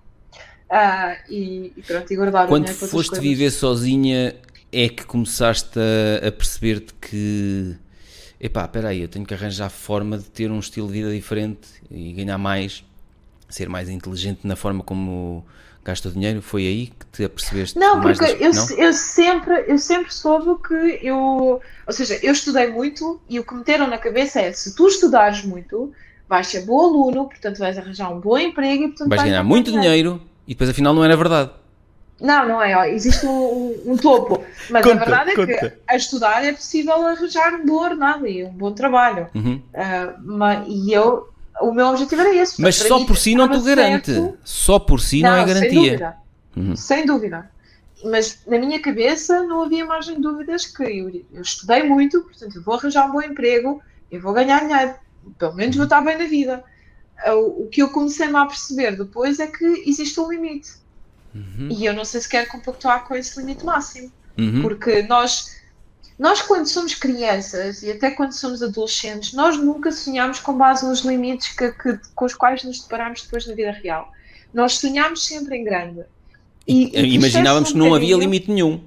Exato, nós pensámos sempre, uh, aquela casa, vou ter uma casa assim, vou ter um carro assim, vou ter aquilo assim. Nós nunca imaginámos uh, algo limitado ou algo medíocre. Entristecia-me ver pessoas que aceitavam uh, uma vida medíocre. Eu sei que nem toda a gente tem capacidade, elevador social, há inúmeras questões, mas a ambição para mim nunca era medíocre. Portanto, na minha cabeça, eu ia ter. Depois aquela imagem que nós temos quando temos, sei lá, 12, 14, 15, aos 30 já vou ser assim. Depois tu chegas aos 30 e não é nada daquilo, tu nem uhum. meio caminho estás. E portanto eu comecei-me a perceber que existe um limite máximo e com esse limite, com esse teto máximo que eu tenho de salário, mesmo que eu progrida, não vou conseguir ter salários astronómicos, eu preciso começar a fazer outra coisa qualquer. Uh, e foi a partir daí que eu comecei a poupar mais. Depois comecei a explorar a parte da imigração e tentar ir lá fora. Estudei seriamente esse assunto. Uh, depois comecei a tentar ver que outras alternativas é que eu tenho, comecei a trabalhar com empresas internacionais a ver se conseguia ajudar um, a sair desse, dessa limitação. E pronto, e agora estou no patamar em que criei A tua formação base, relembra-me lá qual é? Anatomia patológica, citológica e tanatológica. Ah, Autópsias, mas... biópsias. A sério? Mas não tem nada a ver com aquilo que tu fazes. Não. Pois, estás muito ligado à parte do software, programação. Sim.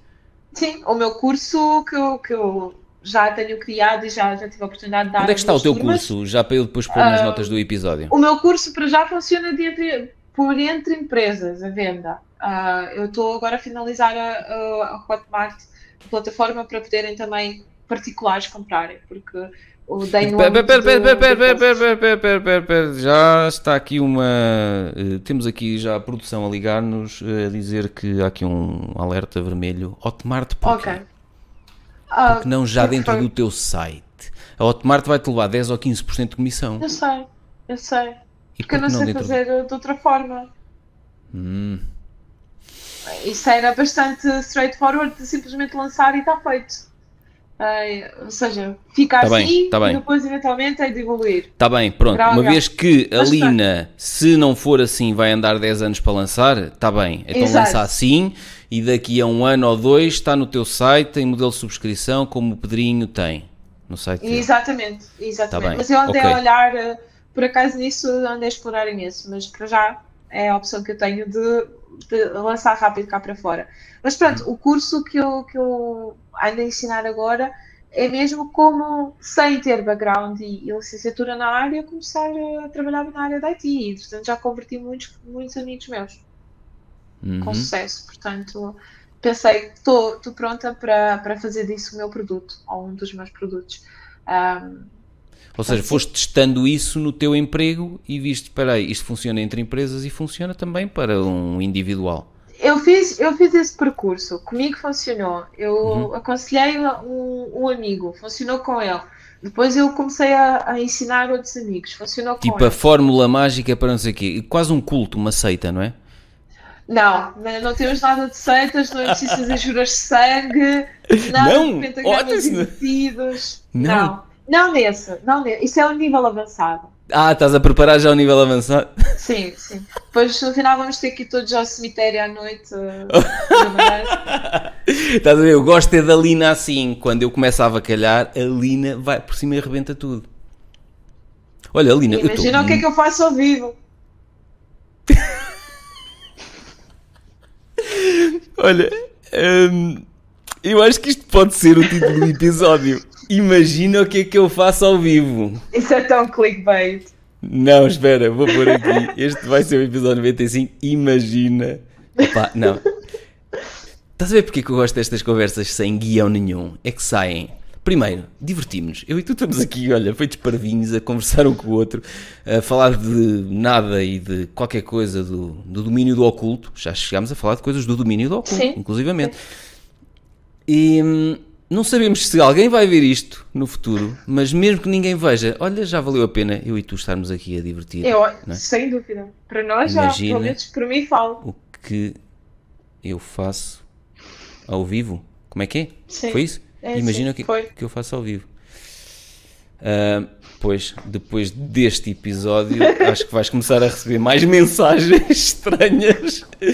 Olha, Lina, então, mas espera, é que assim já começa a fazer sentido na minha cabeça, desde a Lina Ah, não, não, não, espera aí, com 8 anos. Não, espera aí, sabia que estatisticamente está comprovado que essa Lina já começa tudo a bater certo. Essa, esse perfil é o perfil de alguém que quer ser presidente da Ucrânia, é o perfil de alguém que.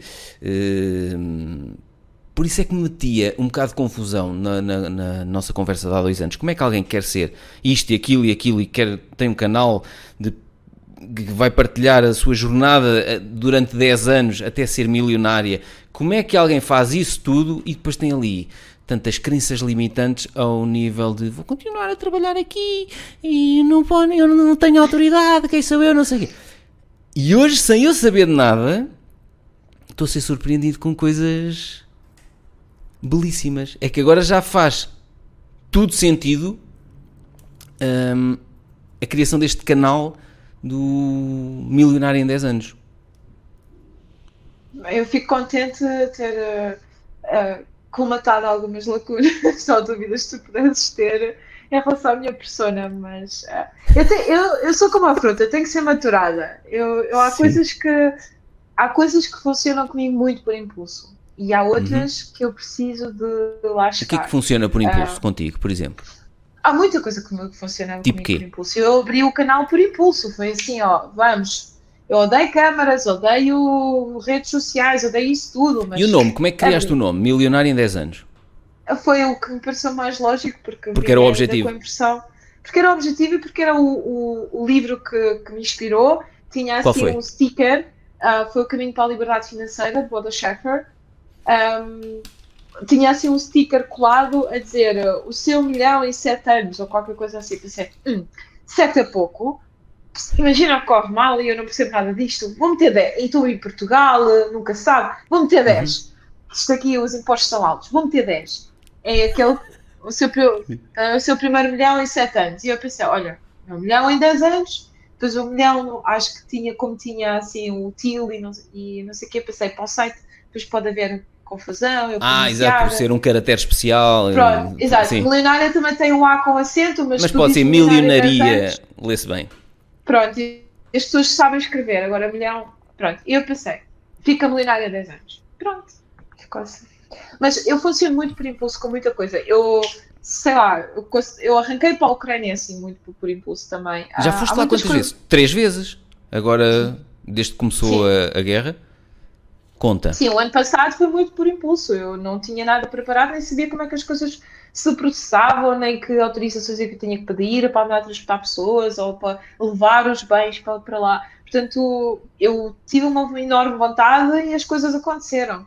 Uh, e também tive muito apoio de muita gente, felizmente, uh, mas as coisas acabaram por acontecer. Portanto, eu sou muito reativa em muita coisa, o que agrada-me.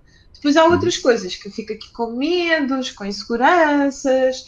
Por norma é quando são coisas mais direcionadas ao meu interesse. Portanto, quando há interesse dos outros envolvidos, eu. É ah, fácil. Embora. Sim, eu, eu, eu lembro-me, por exemplo, na, já na altura da, da faculdade, eu, eu tinha filhadas minhas que ligavam porque precisavam de companhia para ir à noite comprar não sei o quê, ir à bomba comprar tu um café ou assim. Olha, estás a dormir? estava, então vá, vamos. Portanto, com toda a facilidade e naturalidade, eu envolvo-me em, em, coisas mais malucas e depois. O que vale é que depois eu tenho muitas histórias para contar aos netos.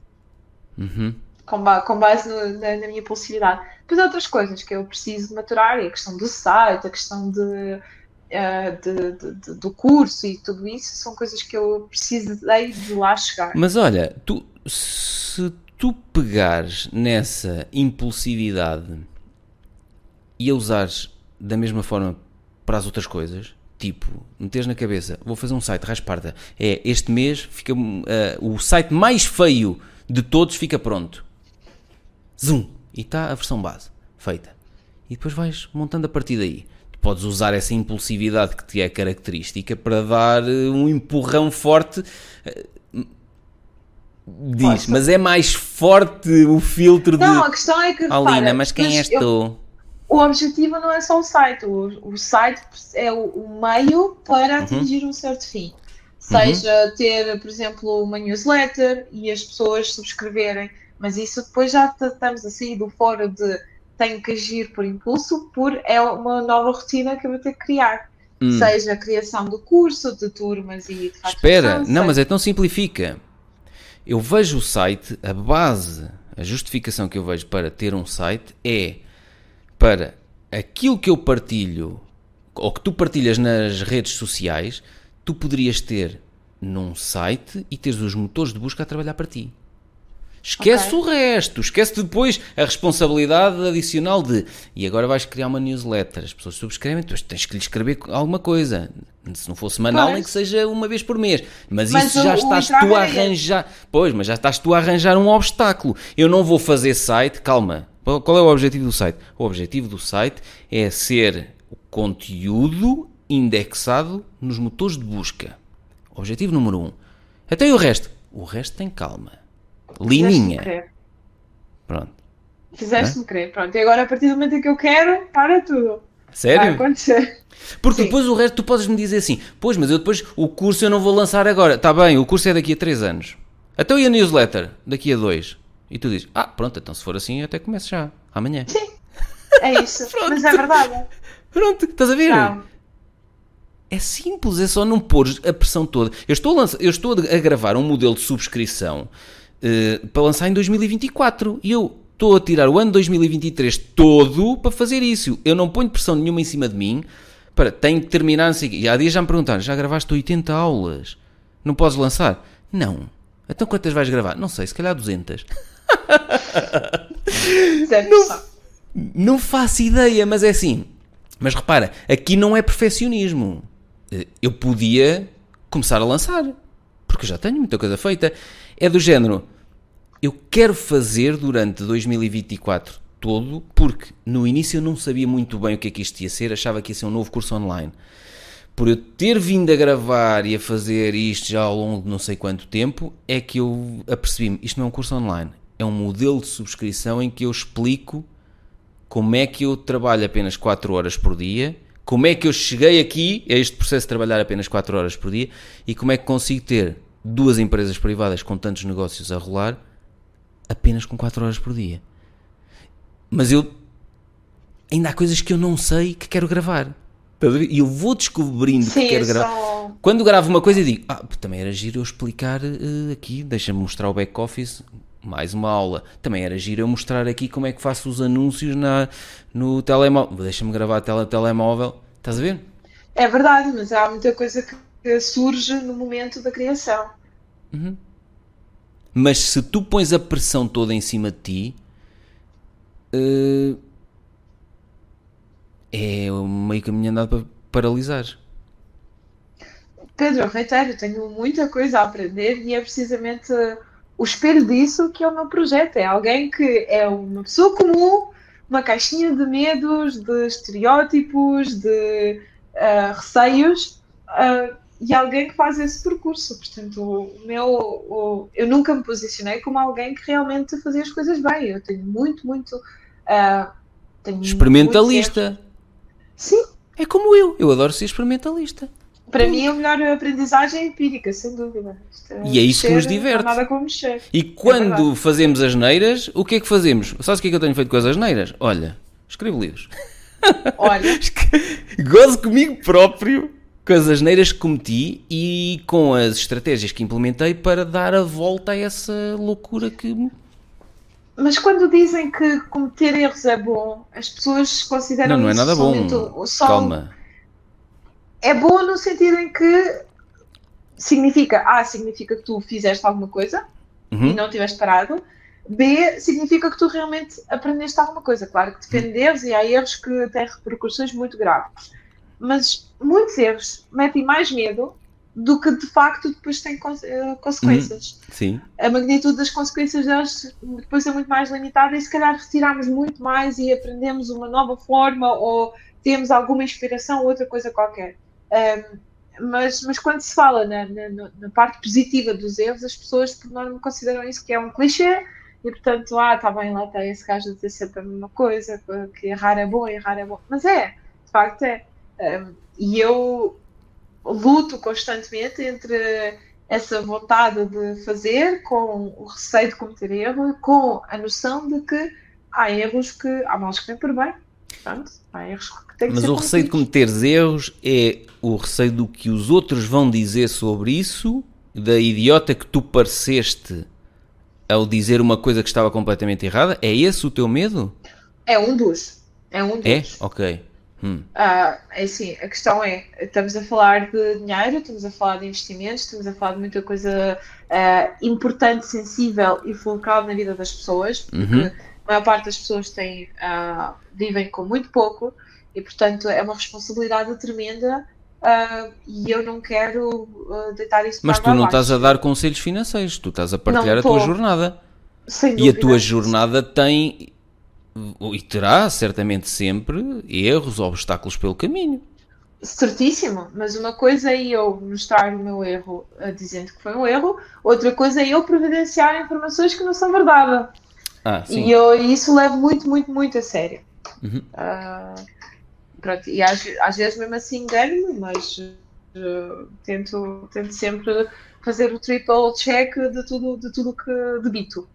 Se tu hum, tivesses uma fonte de rendimento passiva muito alta, não interessa o valor, e tivesses que escolher apenas uma coisa daquilo que fazes diariamente, tinhas que desativar os outros projetos todos e só podias fazer uma coisa daquilo que fazes atualmente. O que é que escolhias?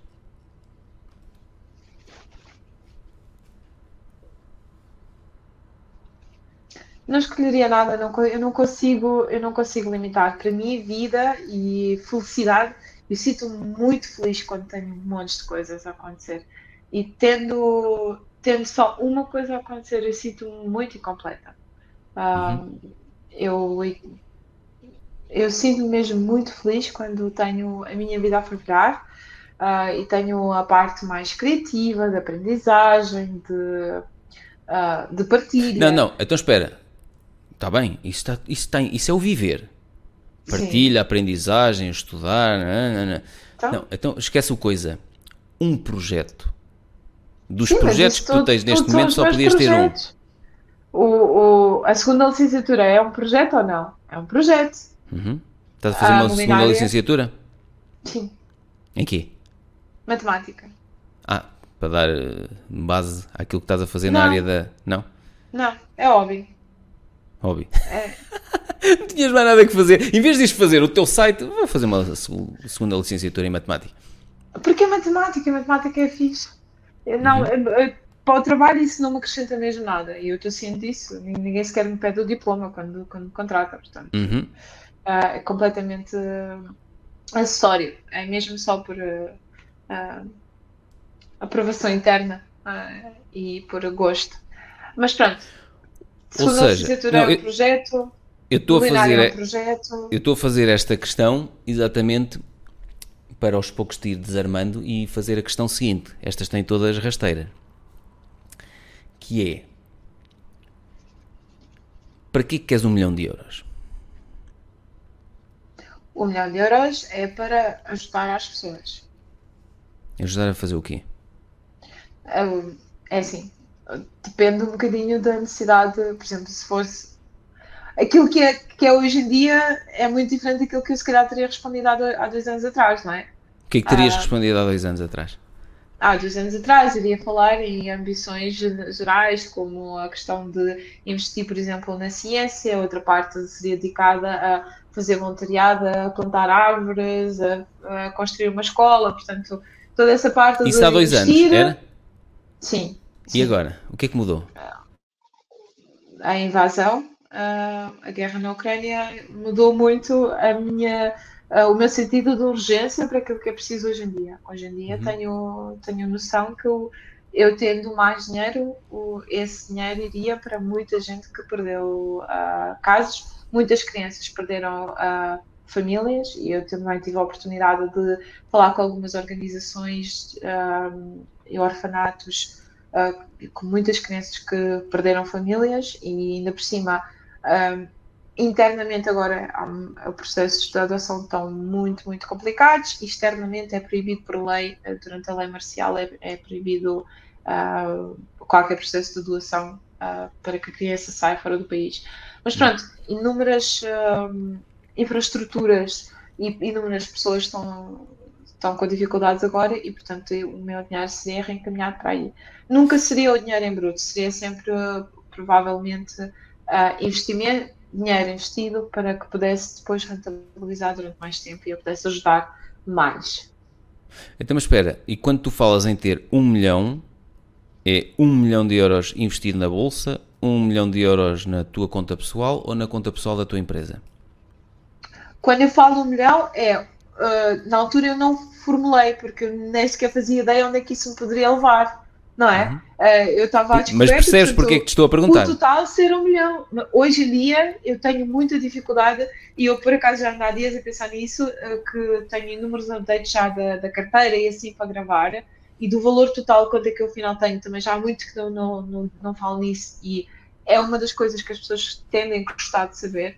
Uhum. E eu tenho muita dificuldade de fazer essa conta, porque tenho dinheiro na conta pessoal, tenho dinheiro na corretora, tenho dinheiro na, na conta da empresa, e portanto eu não sei agora o que é que é considerado ser o meu milhão. Uhum. Idealmente eu gostaria de ter esse milhão uh, investido. Mas o, o Mas para o usares, se o tiveres investido, para o usares, vais vender, vais perder a, a, capacidade de capitalizar nos anos seguintes? Não, a ideia seria era tê-lo investido sob a forma, por exemplo, de dividendos, uhum. uh, okay. retirar algum dividendos. passivo e usando os dividendos, sim, de forma a que seja sustentável. Porque imagina, sim, uh, tu a fazer estas questões, estão-me aqui a surgir outras questões. Tens que ir passear o cão? Não. Ok. Estão-me a surgir outras questões, porque Agora que tens empresa, muita coisa muda para melhor. Porque imagina, pensa comigo, a ver se faz sentido aquilo que eu estou a pensar. Tu ganhas dinheiro uh, para a tua vida, confortável, para poupares para com as tuas poupanças poderes investir, seja num novo imóvel, seja em empresas que estão cotadas na bolsa, para depois poderes ir multiplicando essas poupanças.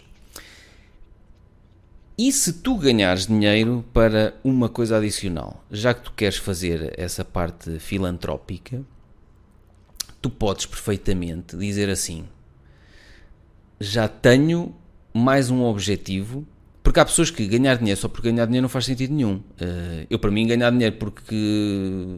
Para mim faz sentido ganhar porque eu tenho um propósito para ele, percebes? Ainda que muitas vezes ainda não sei bem, bem, bem qual é o propósito, mas sei que. mas dá-me. Repara, ainda não sei muito bem o que é que vou. Para que é que vou utilizar o dinheiro uh, mais tarde que estou a investir em empresas cotadas na bolsa. Mas também não estou preocupado, porque aquilo é, é dinheiro para os meus 60, 70, 80 ou para nunca, não sei, estás a perceber? Deixa estar. Aquilo que eu gosto é ter um objetivo, que é ter uma vida mais confortável uh, para a minha família, dar uh, condições melhores aos meus colaboradores, ter uh, mais poupanças para eu poder fazer isto tudo e investir para o futuro eu, em empresas cotadas uhum. na bolsa. Então, e se tu disseres quero ganhar mais dinheiro na minha empresa para parte desse dinheiro investir num futuro imóvel, parte desse dinheiro investir em empresas cotadas na bolsa e parte desse dinheiro usá-lo em filantropia. Tu podes dizer, se eu criar o meu canal no Patreon, um, a jornada da Lina milionária em não sei quantos anos, seja em 7, seja em 10, um, eu posso usar essa verba que eu faturo para fazer a filantropia já, sem eu ter que esperar 10 anos? Percebes? Porque imagina uhum. que tu imagina que tu encaixas, vamos imaginar que tens vamos fazer contas assim por alto. Um, sei lá, e eu vou-te fazer contas que não são ridículas.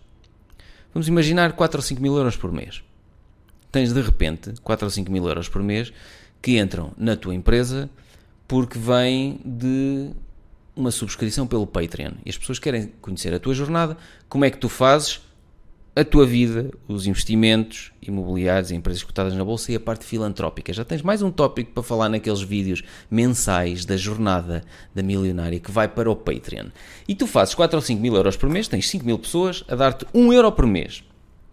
Ou ao contrário, ou tens mil pessoas a dar-te 5 euros por mês. Isso depois é, são contas que tens de fazer.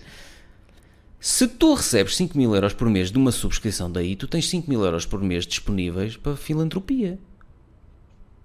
Ou até podes dizer assim: não, quero 3 mil euros para filantropia, mil euros para investir no, em ativos uh, que estão cotados na bolsa e outros mil para uh, pôr de lado para um futuro imóvel.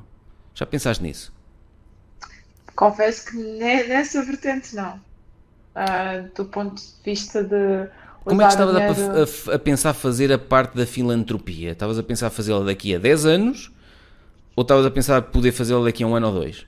É assim, uh, eu estava a pensar começar a. Uh, já começo a fazer, não é? Eu tive há uns dias atrás ainda por lá a uhum. fazer precisamente isso, mas isso era mais com poupanças pessoais e com alguns donativos que, que fui recebendo na, nas redes uhum. sociais e que continuo a receber e que continuo a canalizar. Pronto, Pronto uh, ótimo. De, desde o ano passado, que tem sido mais ou menos isso, desde a primeira vez que uh, decidi uh, alugar um autocarro e ir, ir para lá, um, que, que tenho tido algum apoio por parte das pessoas e eu tenho canalizado isso, mais as poupanças pessoais também, para, para conseguir. Mas se eu te disser, Lina, vais criar o teu o teu modelo de subscrição no Patreon, a jornada da milionária, inventa lá o nome que quiseres, vais criar esse canal e vais usar essa verba exclusivamente para filantropia. Isso Seria... motiva-te? Isso motiva-me imenso. Pronto, porque... então tens um propósito para criar essa página. Mas eu já te disse, já me fizeste crer. Não, mas, mas à medida que nós vamos quero... falando, eu percebo melhor quem é a Lina, quem é, qual é o perfil da Lina e percebo que se calhar é mais fácil a Lina encantar-se com um modelo de subscrição no Patreon para fazer a filantropia que tanto gosta do que para uh, ok, vou fazer isto, mas quem sou eu? Não, não interessa quem és tu. Já viste quantas pessoas se iam sentir fazer. inspiradas? Diz. É eu não entendo como é que tu uh, tiveste críticas a apresentar relativamente ao Automart por causa da porcentagem que eles levam e não tens nada a contar ao Patreon que também leva parte. Sim, uh, tenho. Não sou fã, atenção. Preferia que o fizesses no teu site. Agora, é um bocado para. Uh, a Lina daqui a 3 anos vai ter um modelo de subscrição no seu site, como tem o Pedrinho não é? O Pedrinho, lá no seu sitezinho tão lindo, uh, lindo ou incrível, já não sei como é que eu chamei o meu site, uh, tem aqui os cursos online em modelo de subscrição. Já era de outro nível. Aqui dentro.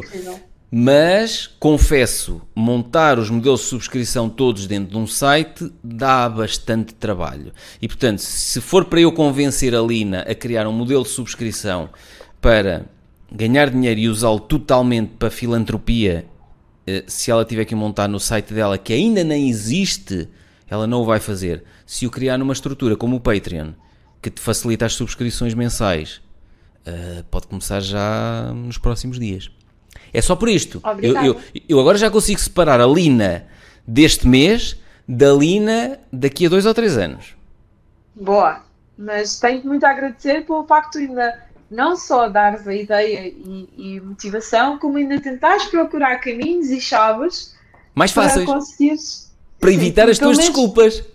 Exatamente, que é para garantires mesmo que a coisa que tu vais fazer. Ou seja, estás mesmo muito uh, a torcer mesmo muito por, por mim e isso dá-me muita energia. Portanto, Mas olha, já viste quantas pessoas se irão sentir inspiradas por tu fazeres um projeto desse género, até lhe podes chamar outra coisa sem ser a milionária, não sei o que, inventa outro nome qualquer. Uh, e depois fazes a jornada, partilhares o que é que tu fizeste com aquele dinheiro naquele mês, uh, os contactos que fizeste para uma escola, seja o que for. Estás a ver o que é que é isto? Isto é uma jornada brutal que eu acho. Aponta. É isso que vais escrever? É, só apareceu uma ideia de repente Diz que. Aponta Não, e verbaliza. eu vou anotar. É aquilo que estavas a dizer, assim, mas. Uh... E eu não lhe chamava milionário em 10 anos, é essa, é essa subscrição. Exato. Exato. E isso ser destinado só à parte filantrópica, que já percebi que tu adoras e que queres fazer, e por isso é que eu gosto destas conversas assim, que é, eu, eu podia... eu- entrei aqui com... Eu não entrei aqui com ideia nenhuma, mas eu podia ter entrado com uma ideia tipo, vou-lhe dar na cabeça para ela fazer um modelo de subscrição do site dela. E eu podia chegar aqui, quase duas horas depois, e dizer, sim, daqui a três anos, e é esta a minha conclusão, daqui a três anos vai estar tudo no teu site. Daqui a um mês, usa as plataformas que já existem, simplifica.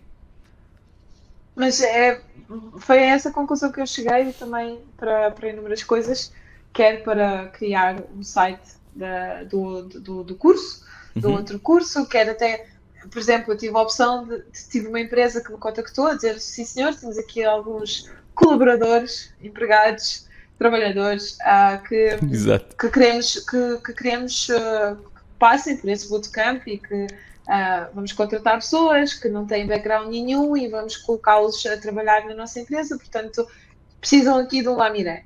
Um, e eu tinha que mostrar alguma coisa, não tinha nada, portanto tive que fazer rápido um PDF que parecesse assim aquela proposta de, de Uhum. cursos, que, tudo dividido, com o nome da empresa, com logo, não tinha nada. Logo, aqui assim, está tudo feito, f- feito muito rápido no Canva para, para ter alguma coisa, e depois foi melhorando, e ainda está longe daquilo que poderá vir a ser, Uhum. mas pronto, agora sempre que uma empresa chega ao pé de mim e pergunta então como é que é, qual é o programa do curso, ou que curso é que tu tens e tudo mais, já tenho aqui um- uma apresentação para lhes enviar, pronto, sim senhor, a empresa tem, tem estas opções. Olha, Portanto, estavas a eu, falar como aí. muitas vezes agora, agora já começa a descomplicar e recorrer a algumas soluções que existem, porque de facto Uhum. hoje em dia existe muita coisa que facilita a vida. Portanto, eu vou aproveitando estas ondas para fazer al- algumas coisas mais rápido, estando ciente que mais No futuro. Pronto, e tanto ciente que aquilo é um passo para no futuro criares o teu castelo no teu próprio terreno. Não é? Sim. E agora, enquanto estavas aí a falar para os logotipos, já tens aqui um site que se chama luca, L-O-O-K-A.com, que por inteligência artificial consegues fazer uns logotipos muito interessantes. O Daniel, para a empresa dele, eh, testou aqui e ficou com o logotipo que fez aqui. É? É, mas portanto- eles tinham a questão da marca d'água ou qualquer coisa assim, mas eu entretanto já consegui, através de uma troca de favores, eu fiz um, um, um logo, um draft, depois tentei uh, obter a mesma coisa, não foi nesse de, de branch, já foi mais tempo. Na altura o, o chat GPT ainda não estava na, na- em voga, mas fiz também uma coisa online próximo daquilo que eu Uhum. visualizei e depois a, a troca de favores com uma designer que foi por acaso uma designer que eu consegui trazer da Ucrânia. Pega Portanto, nisto, faz Eu trouxe tu. da Ucrânia, não, é só passar por cima no, para ter o vector. Uhum. Pronto, Uhum, ter sim. logo mesmo a sério como uma empresa Vetorizado. a sério. Uhum. Exatamente, portanto, está feito.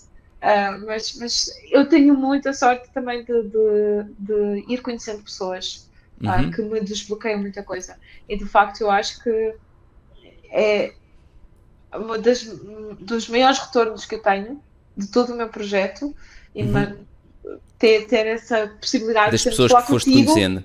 Ah, de falar com outras pessoas, independentemente se são influencers ou se têm canais ou não, há, há, há pessoas que eu conheço e que ajudam imenso. Portanto, isso foi o maior retorno que eu obtive de todo esse projeto.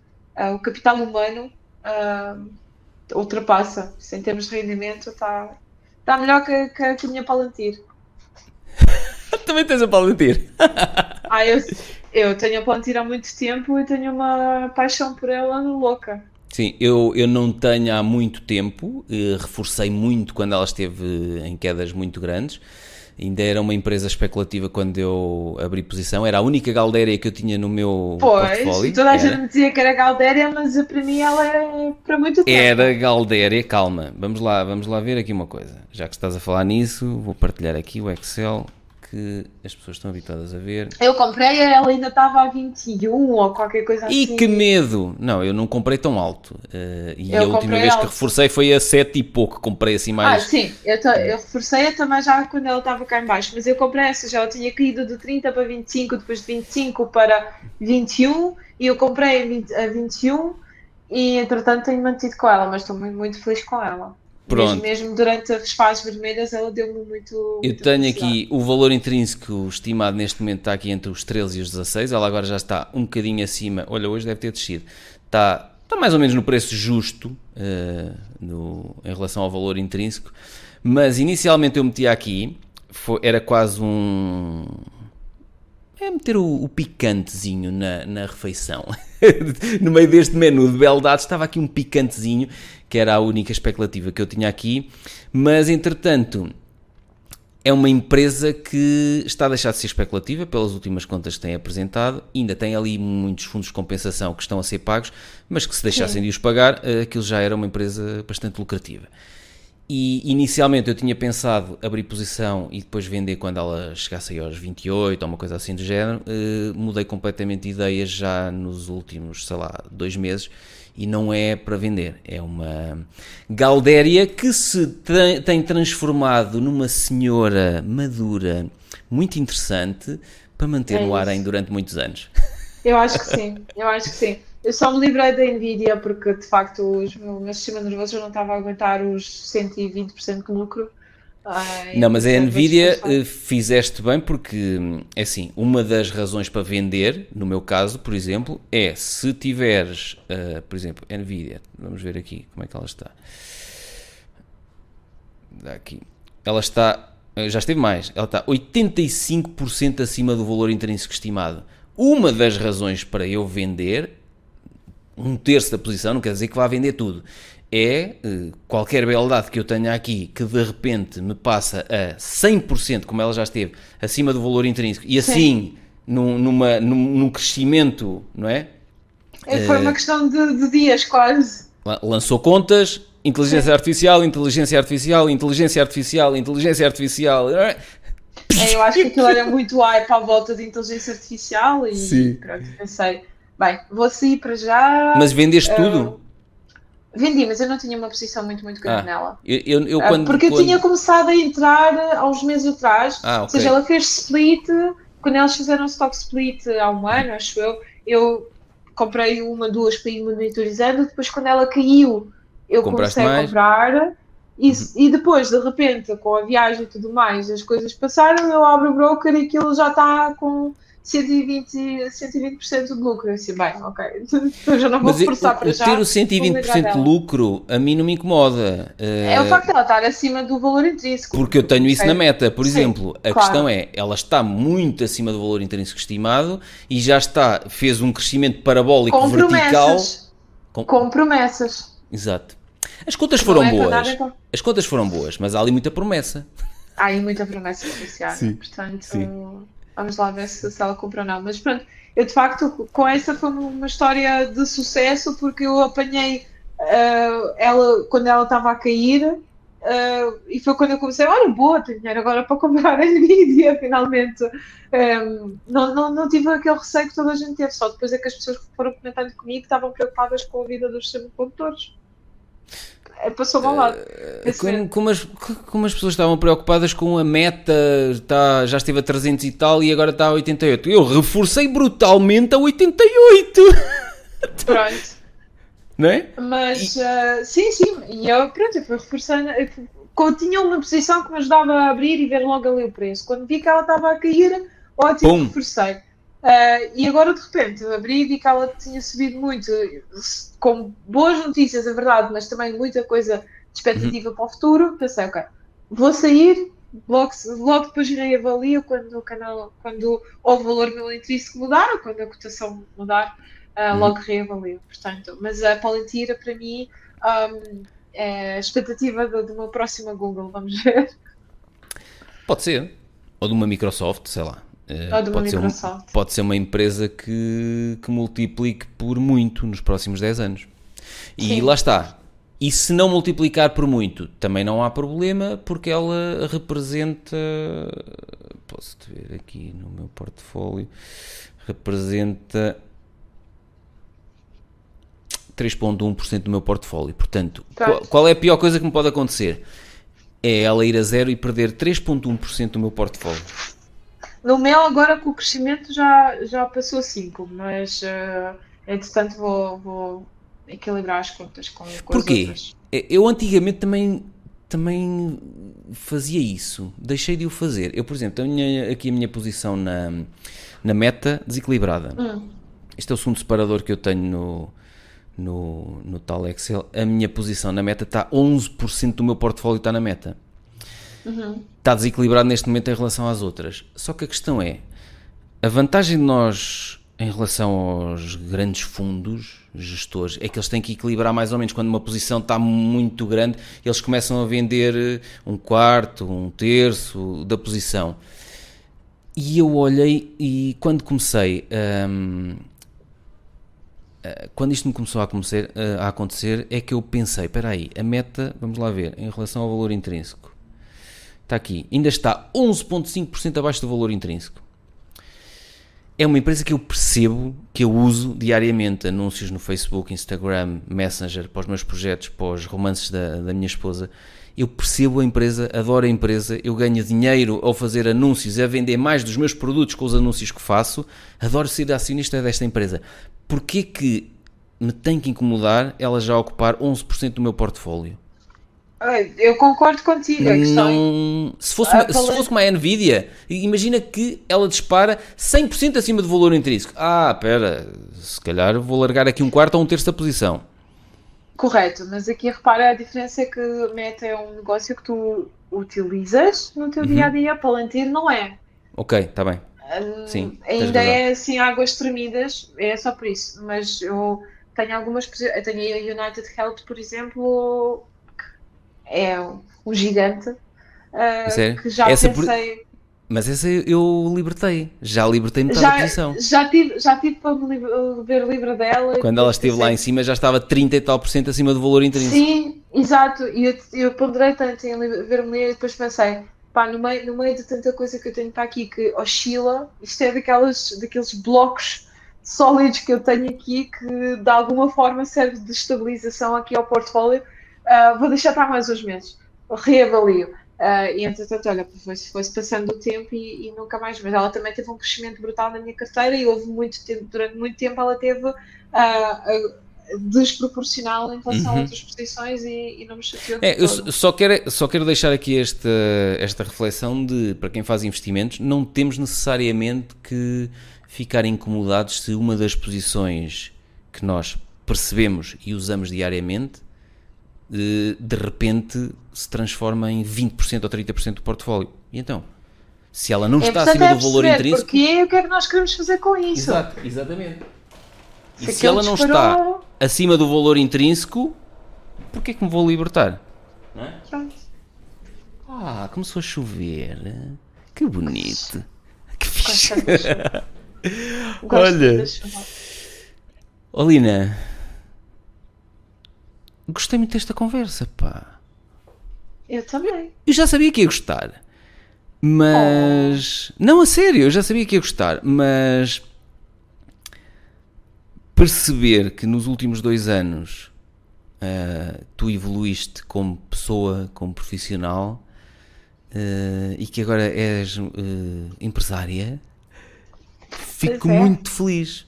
Fico muito CEO, feliz. senhora CEO agora. CEO, exatamente. Porque é não é pela cagança do cargo, como a, maior parte das pessoas possa estar a pensar. É pelas possibilidades que isso te abriu para fazer uma série de outra coisa, inclusivamente a parte filantrópica. Alguma dela podes. Alguma. A maior parte dela, se a fizeres pela empresa, isso tinha que ser falado com o contabilista, como é que isso podia ser feito. Mas determinados investimentos uh, podem ser feitos com a empresa. Determinados apoios até têm. Como é que se chama? Uh, benefícios. Uh, ou seja, o apoio, tu dás um apoio e ele conta não como 100%, mas como 120% okay. do valor atribuído. Estás a perceber? Imagina que tu uhum. aplicas uh, 10. Eu sei, por exemplo, na área da investigação é assim. Uh, eu não quero estar aqui a dizer as neiras, os contabilistas que me corrijam, uh, mas imagina, tu dás 10 mil euros para um apoio de um, um laboratório acreditado de investigação disto e daquilo, ou um laboratório certificado disto e, e daquilo, e esses 10 mil euros contam na, na, contabilidade da empresa, não entram como 10 mil euros de despesa, entram como 120%, ou seja, como 12 mil. Tem uma bonificação por ser um apoio que tu estás a dar à investigação. Eh, não sei em termos filantrópicos se pode haver benesses para ambos os lados, ou seja, tu, o apoio que tu dás ainda de ser considerado em mais 20% como despesa sim, e portanto vais sim. ter menos lucro, menos IRC, menos impostos a pagar na, na empresa. É que assim o mundo todo ganha. É verdade. Tu já é viste? verdade. É verdade. E isto não é, como tu disseste há bocado, giga joga. Isto é Não. hum, inteligência. Otimização. É otimização financeira. É, é que tu, a partir de determinada. Otimização fiscal. Tu, a determinada altura, tens que ter pessoas à tua volta, seja um bom contabilista certificado, seja conversas assim que depois tu vais investigar com um contabilista, para te ir dando ideias e tu veres como é que eu uso de forma melhor uh, o dinheiro que ganho para pagar o menos possível, legalmente, para pagar o menos possível em impostos, seja IRC, seja, seja o que for. Sim. E isso pode ser uma coisa interessante. A parte. eh, tens que ver se a, a associação do outro lado que tu fores ajudar tem que ter um.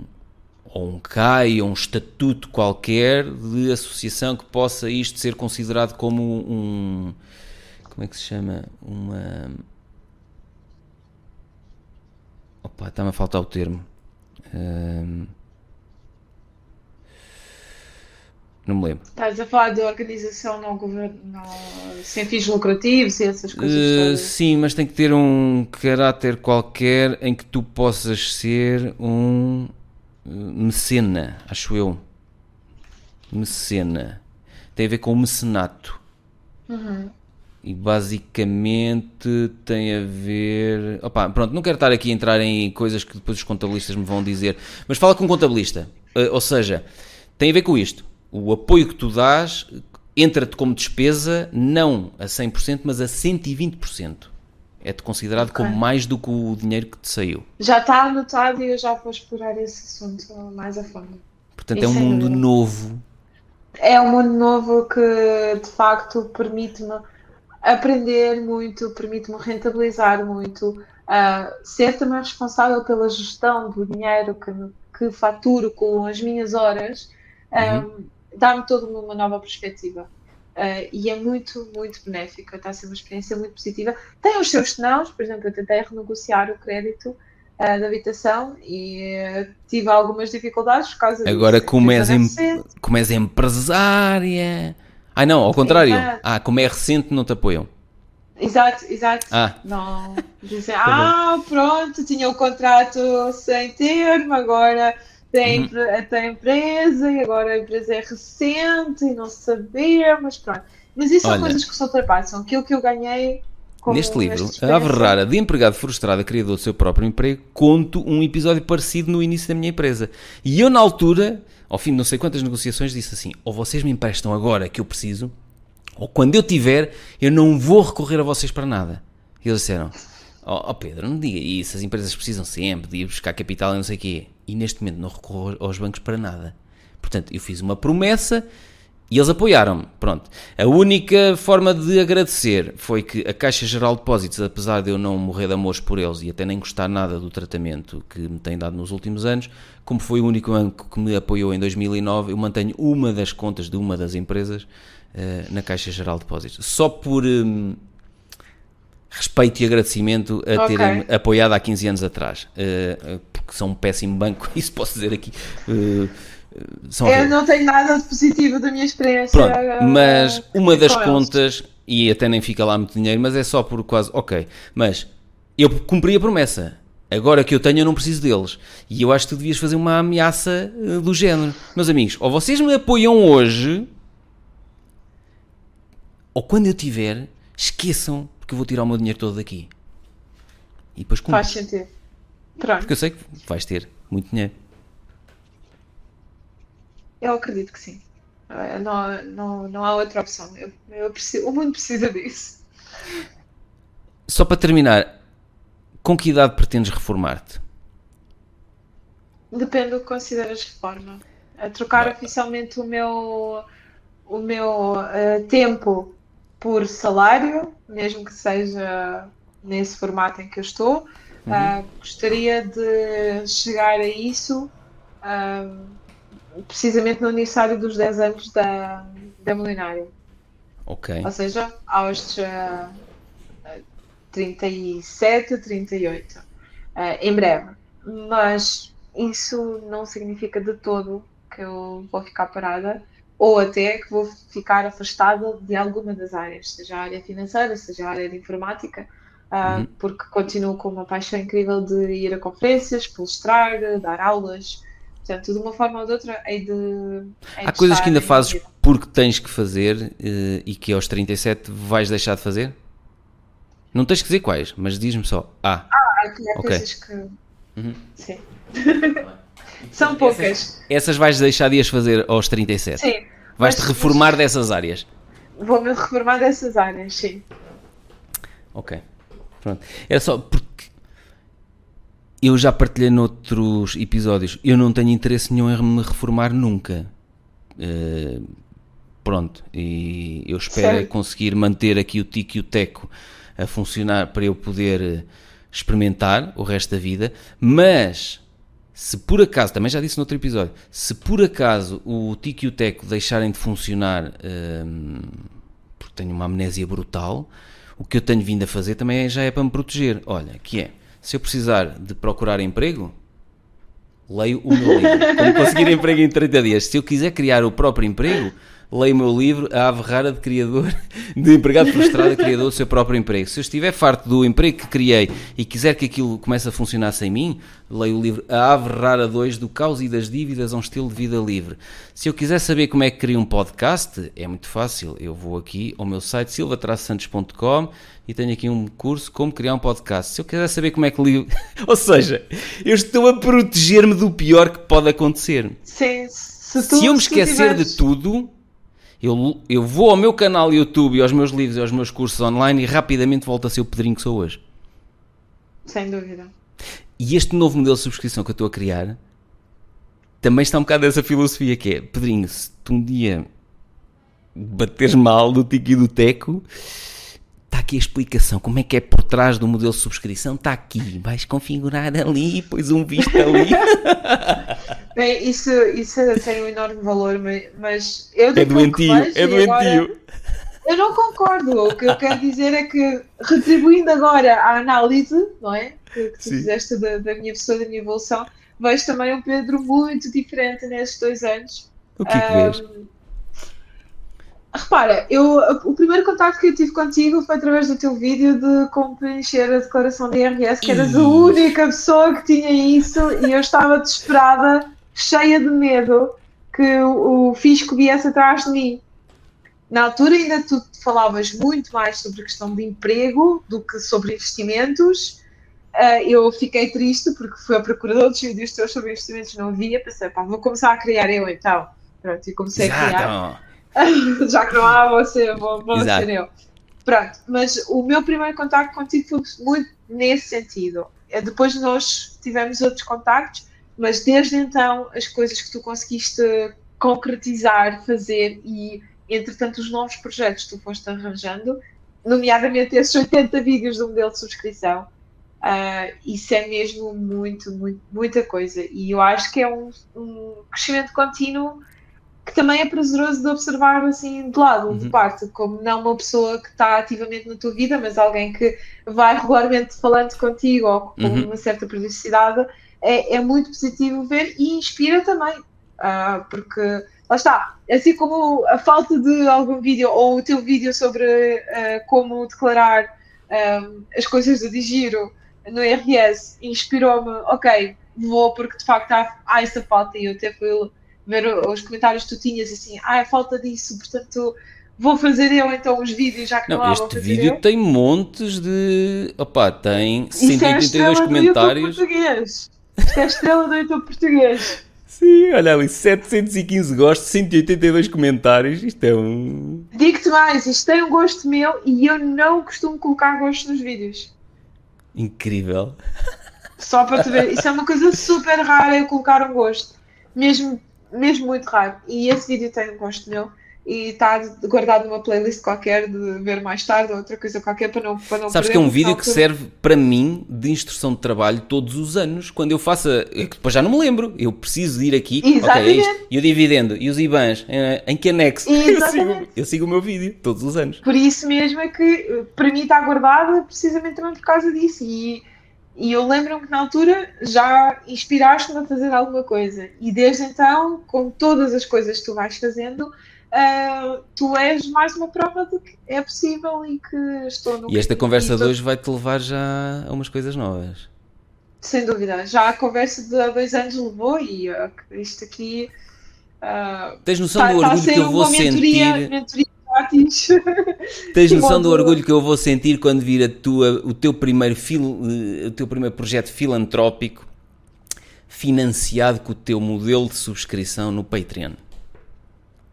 Olha, eu fico à espera de uma mensagem tua porque o Vai mérito será também parte teu e portanto. Não, não, que... tens, tens juízo, o mérito é teu, tu é que vais trabalhar, não sou eu, eu só tenho a ideia. Tá bem, as mas... ideias valem de quê? Nada, se não as metes em prática, não valem de nada. Tá, estás-me a dar apoio e incentivar, portanto, isso também vale muito. Portanto, pelo menos Pronto. um café fica de ver. Então já deves dois. Acho que no outro episódio já me tinhas dito que me pagavas um café. É possível, é possível. Hum, okay. Está difícil de chegar tão, tão a norte. É muito é Portugal é muito grande, é um país muito é grande. É, é, é verdade. É, e isso diz uma pessoa que acabou de fazer 8 mil quilómetros de carro. Exato, opa, oh Lina, por favor. Sem desculpa. Sim, Mas olha, ir à Ucrânia de carro é bem mais fácil que ir até. É, exato, que vir a Viseu.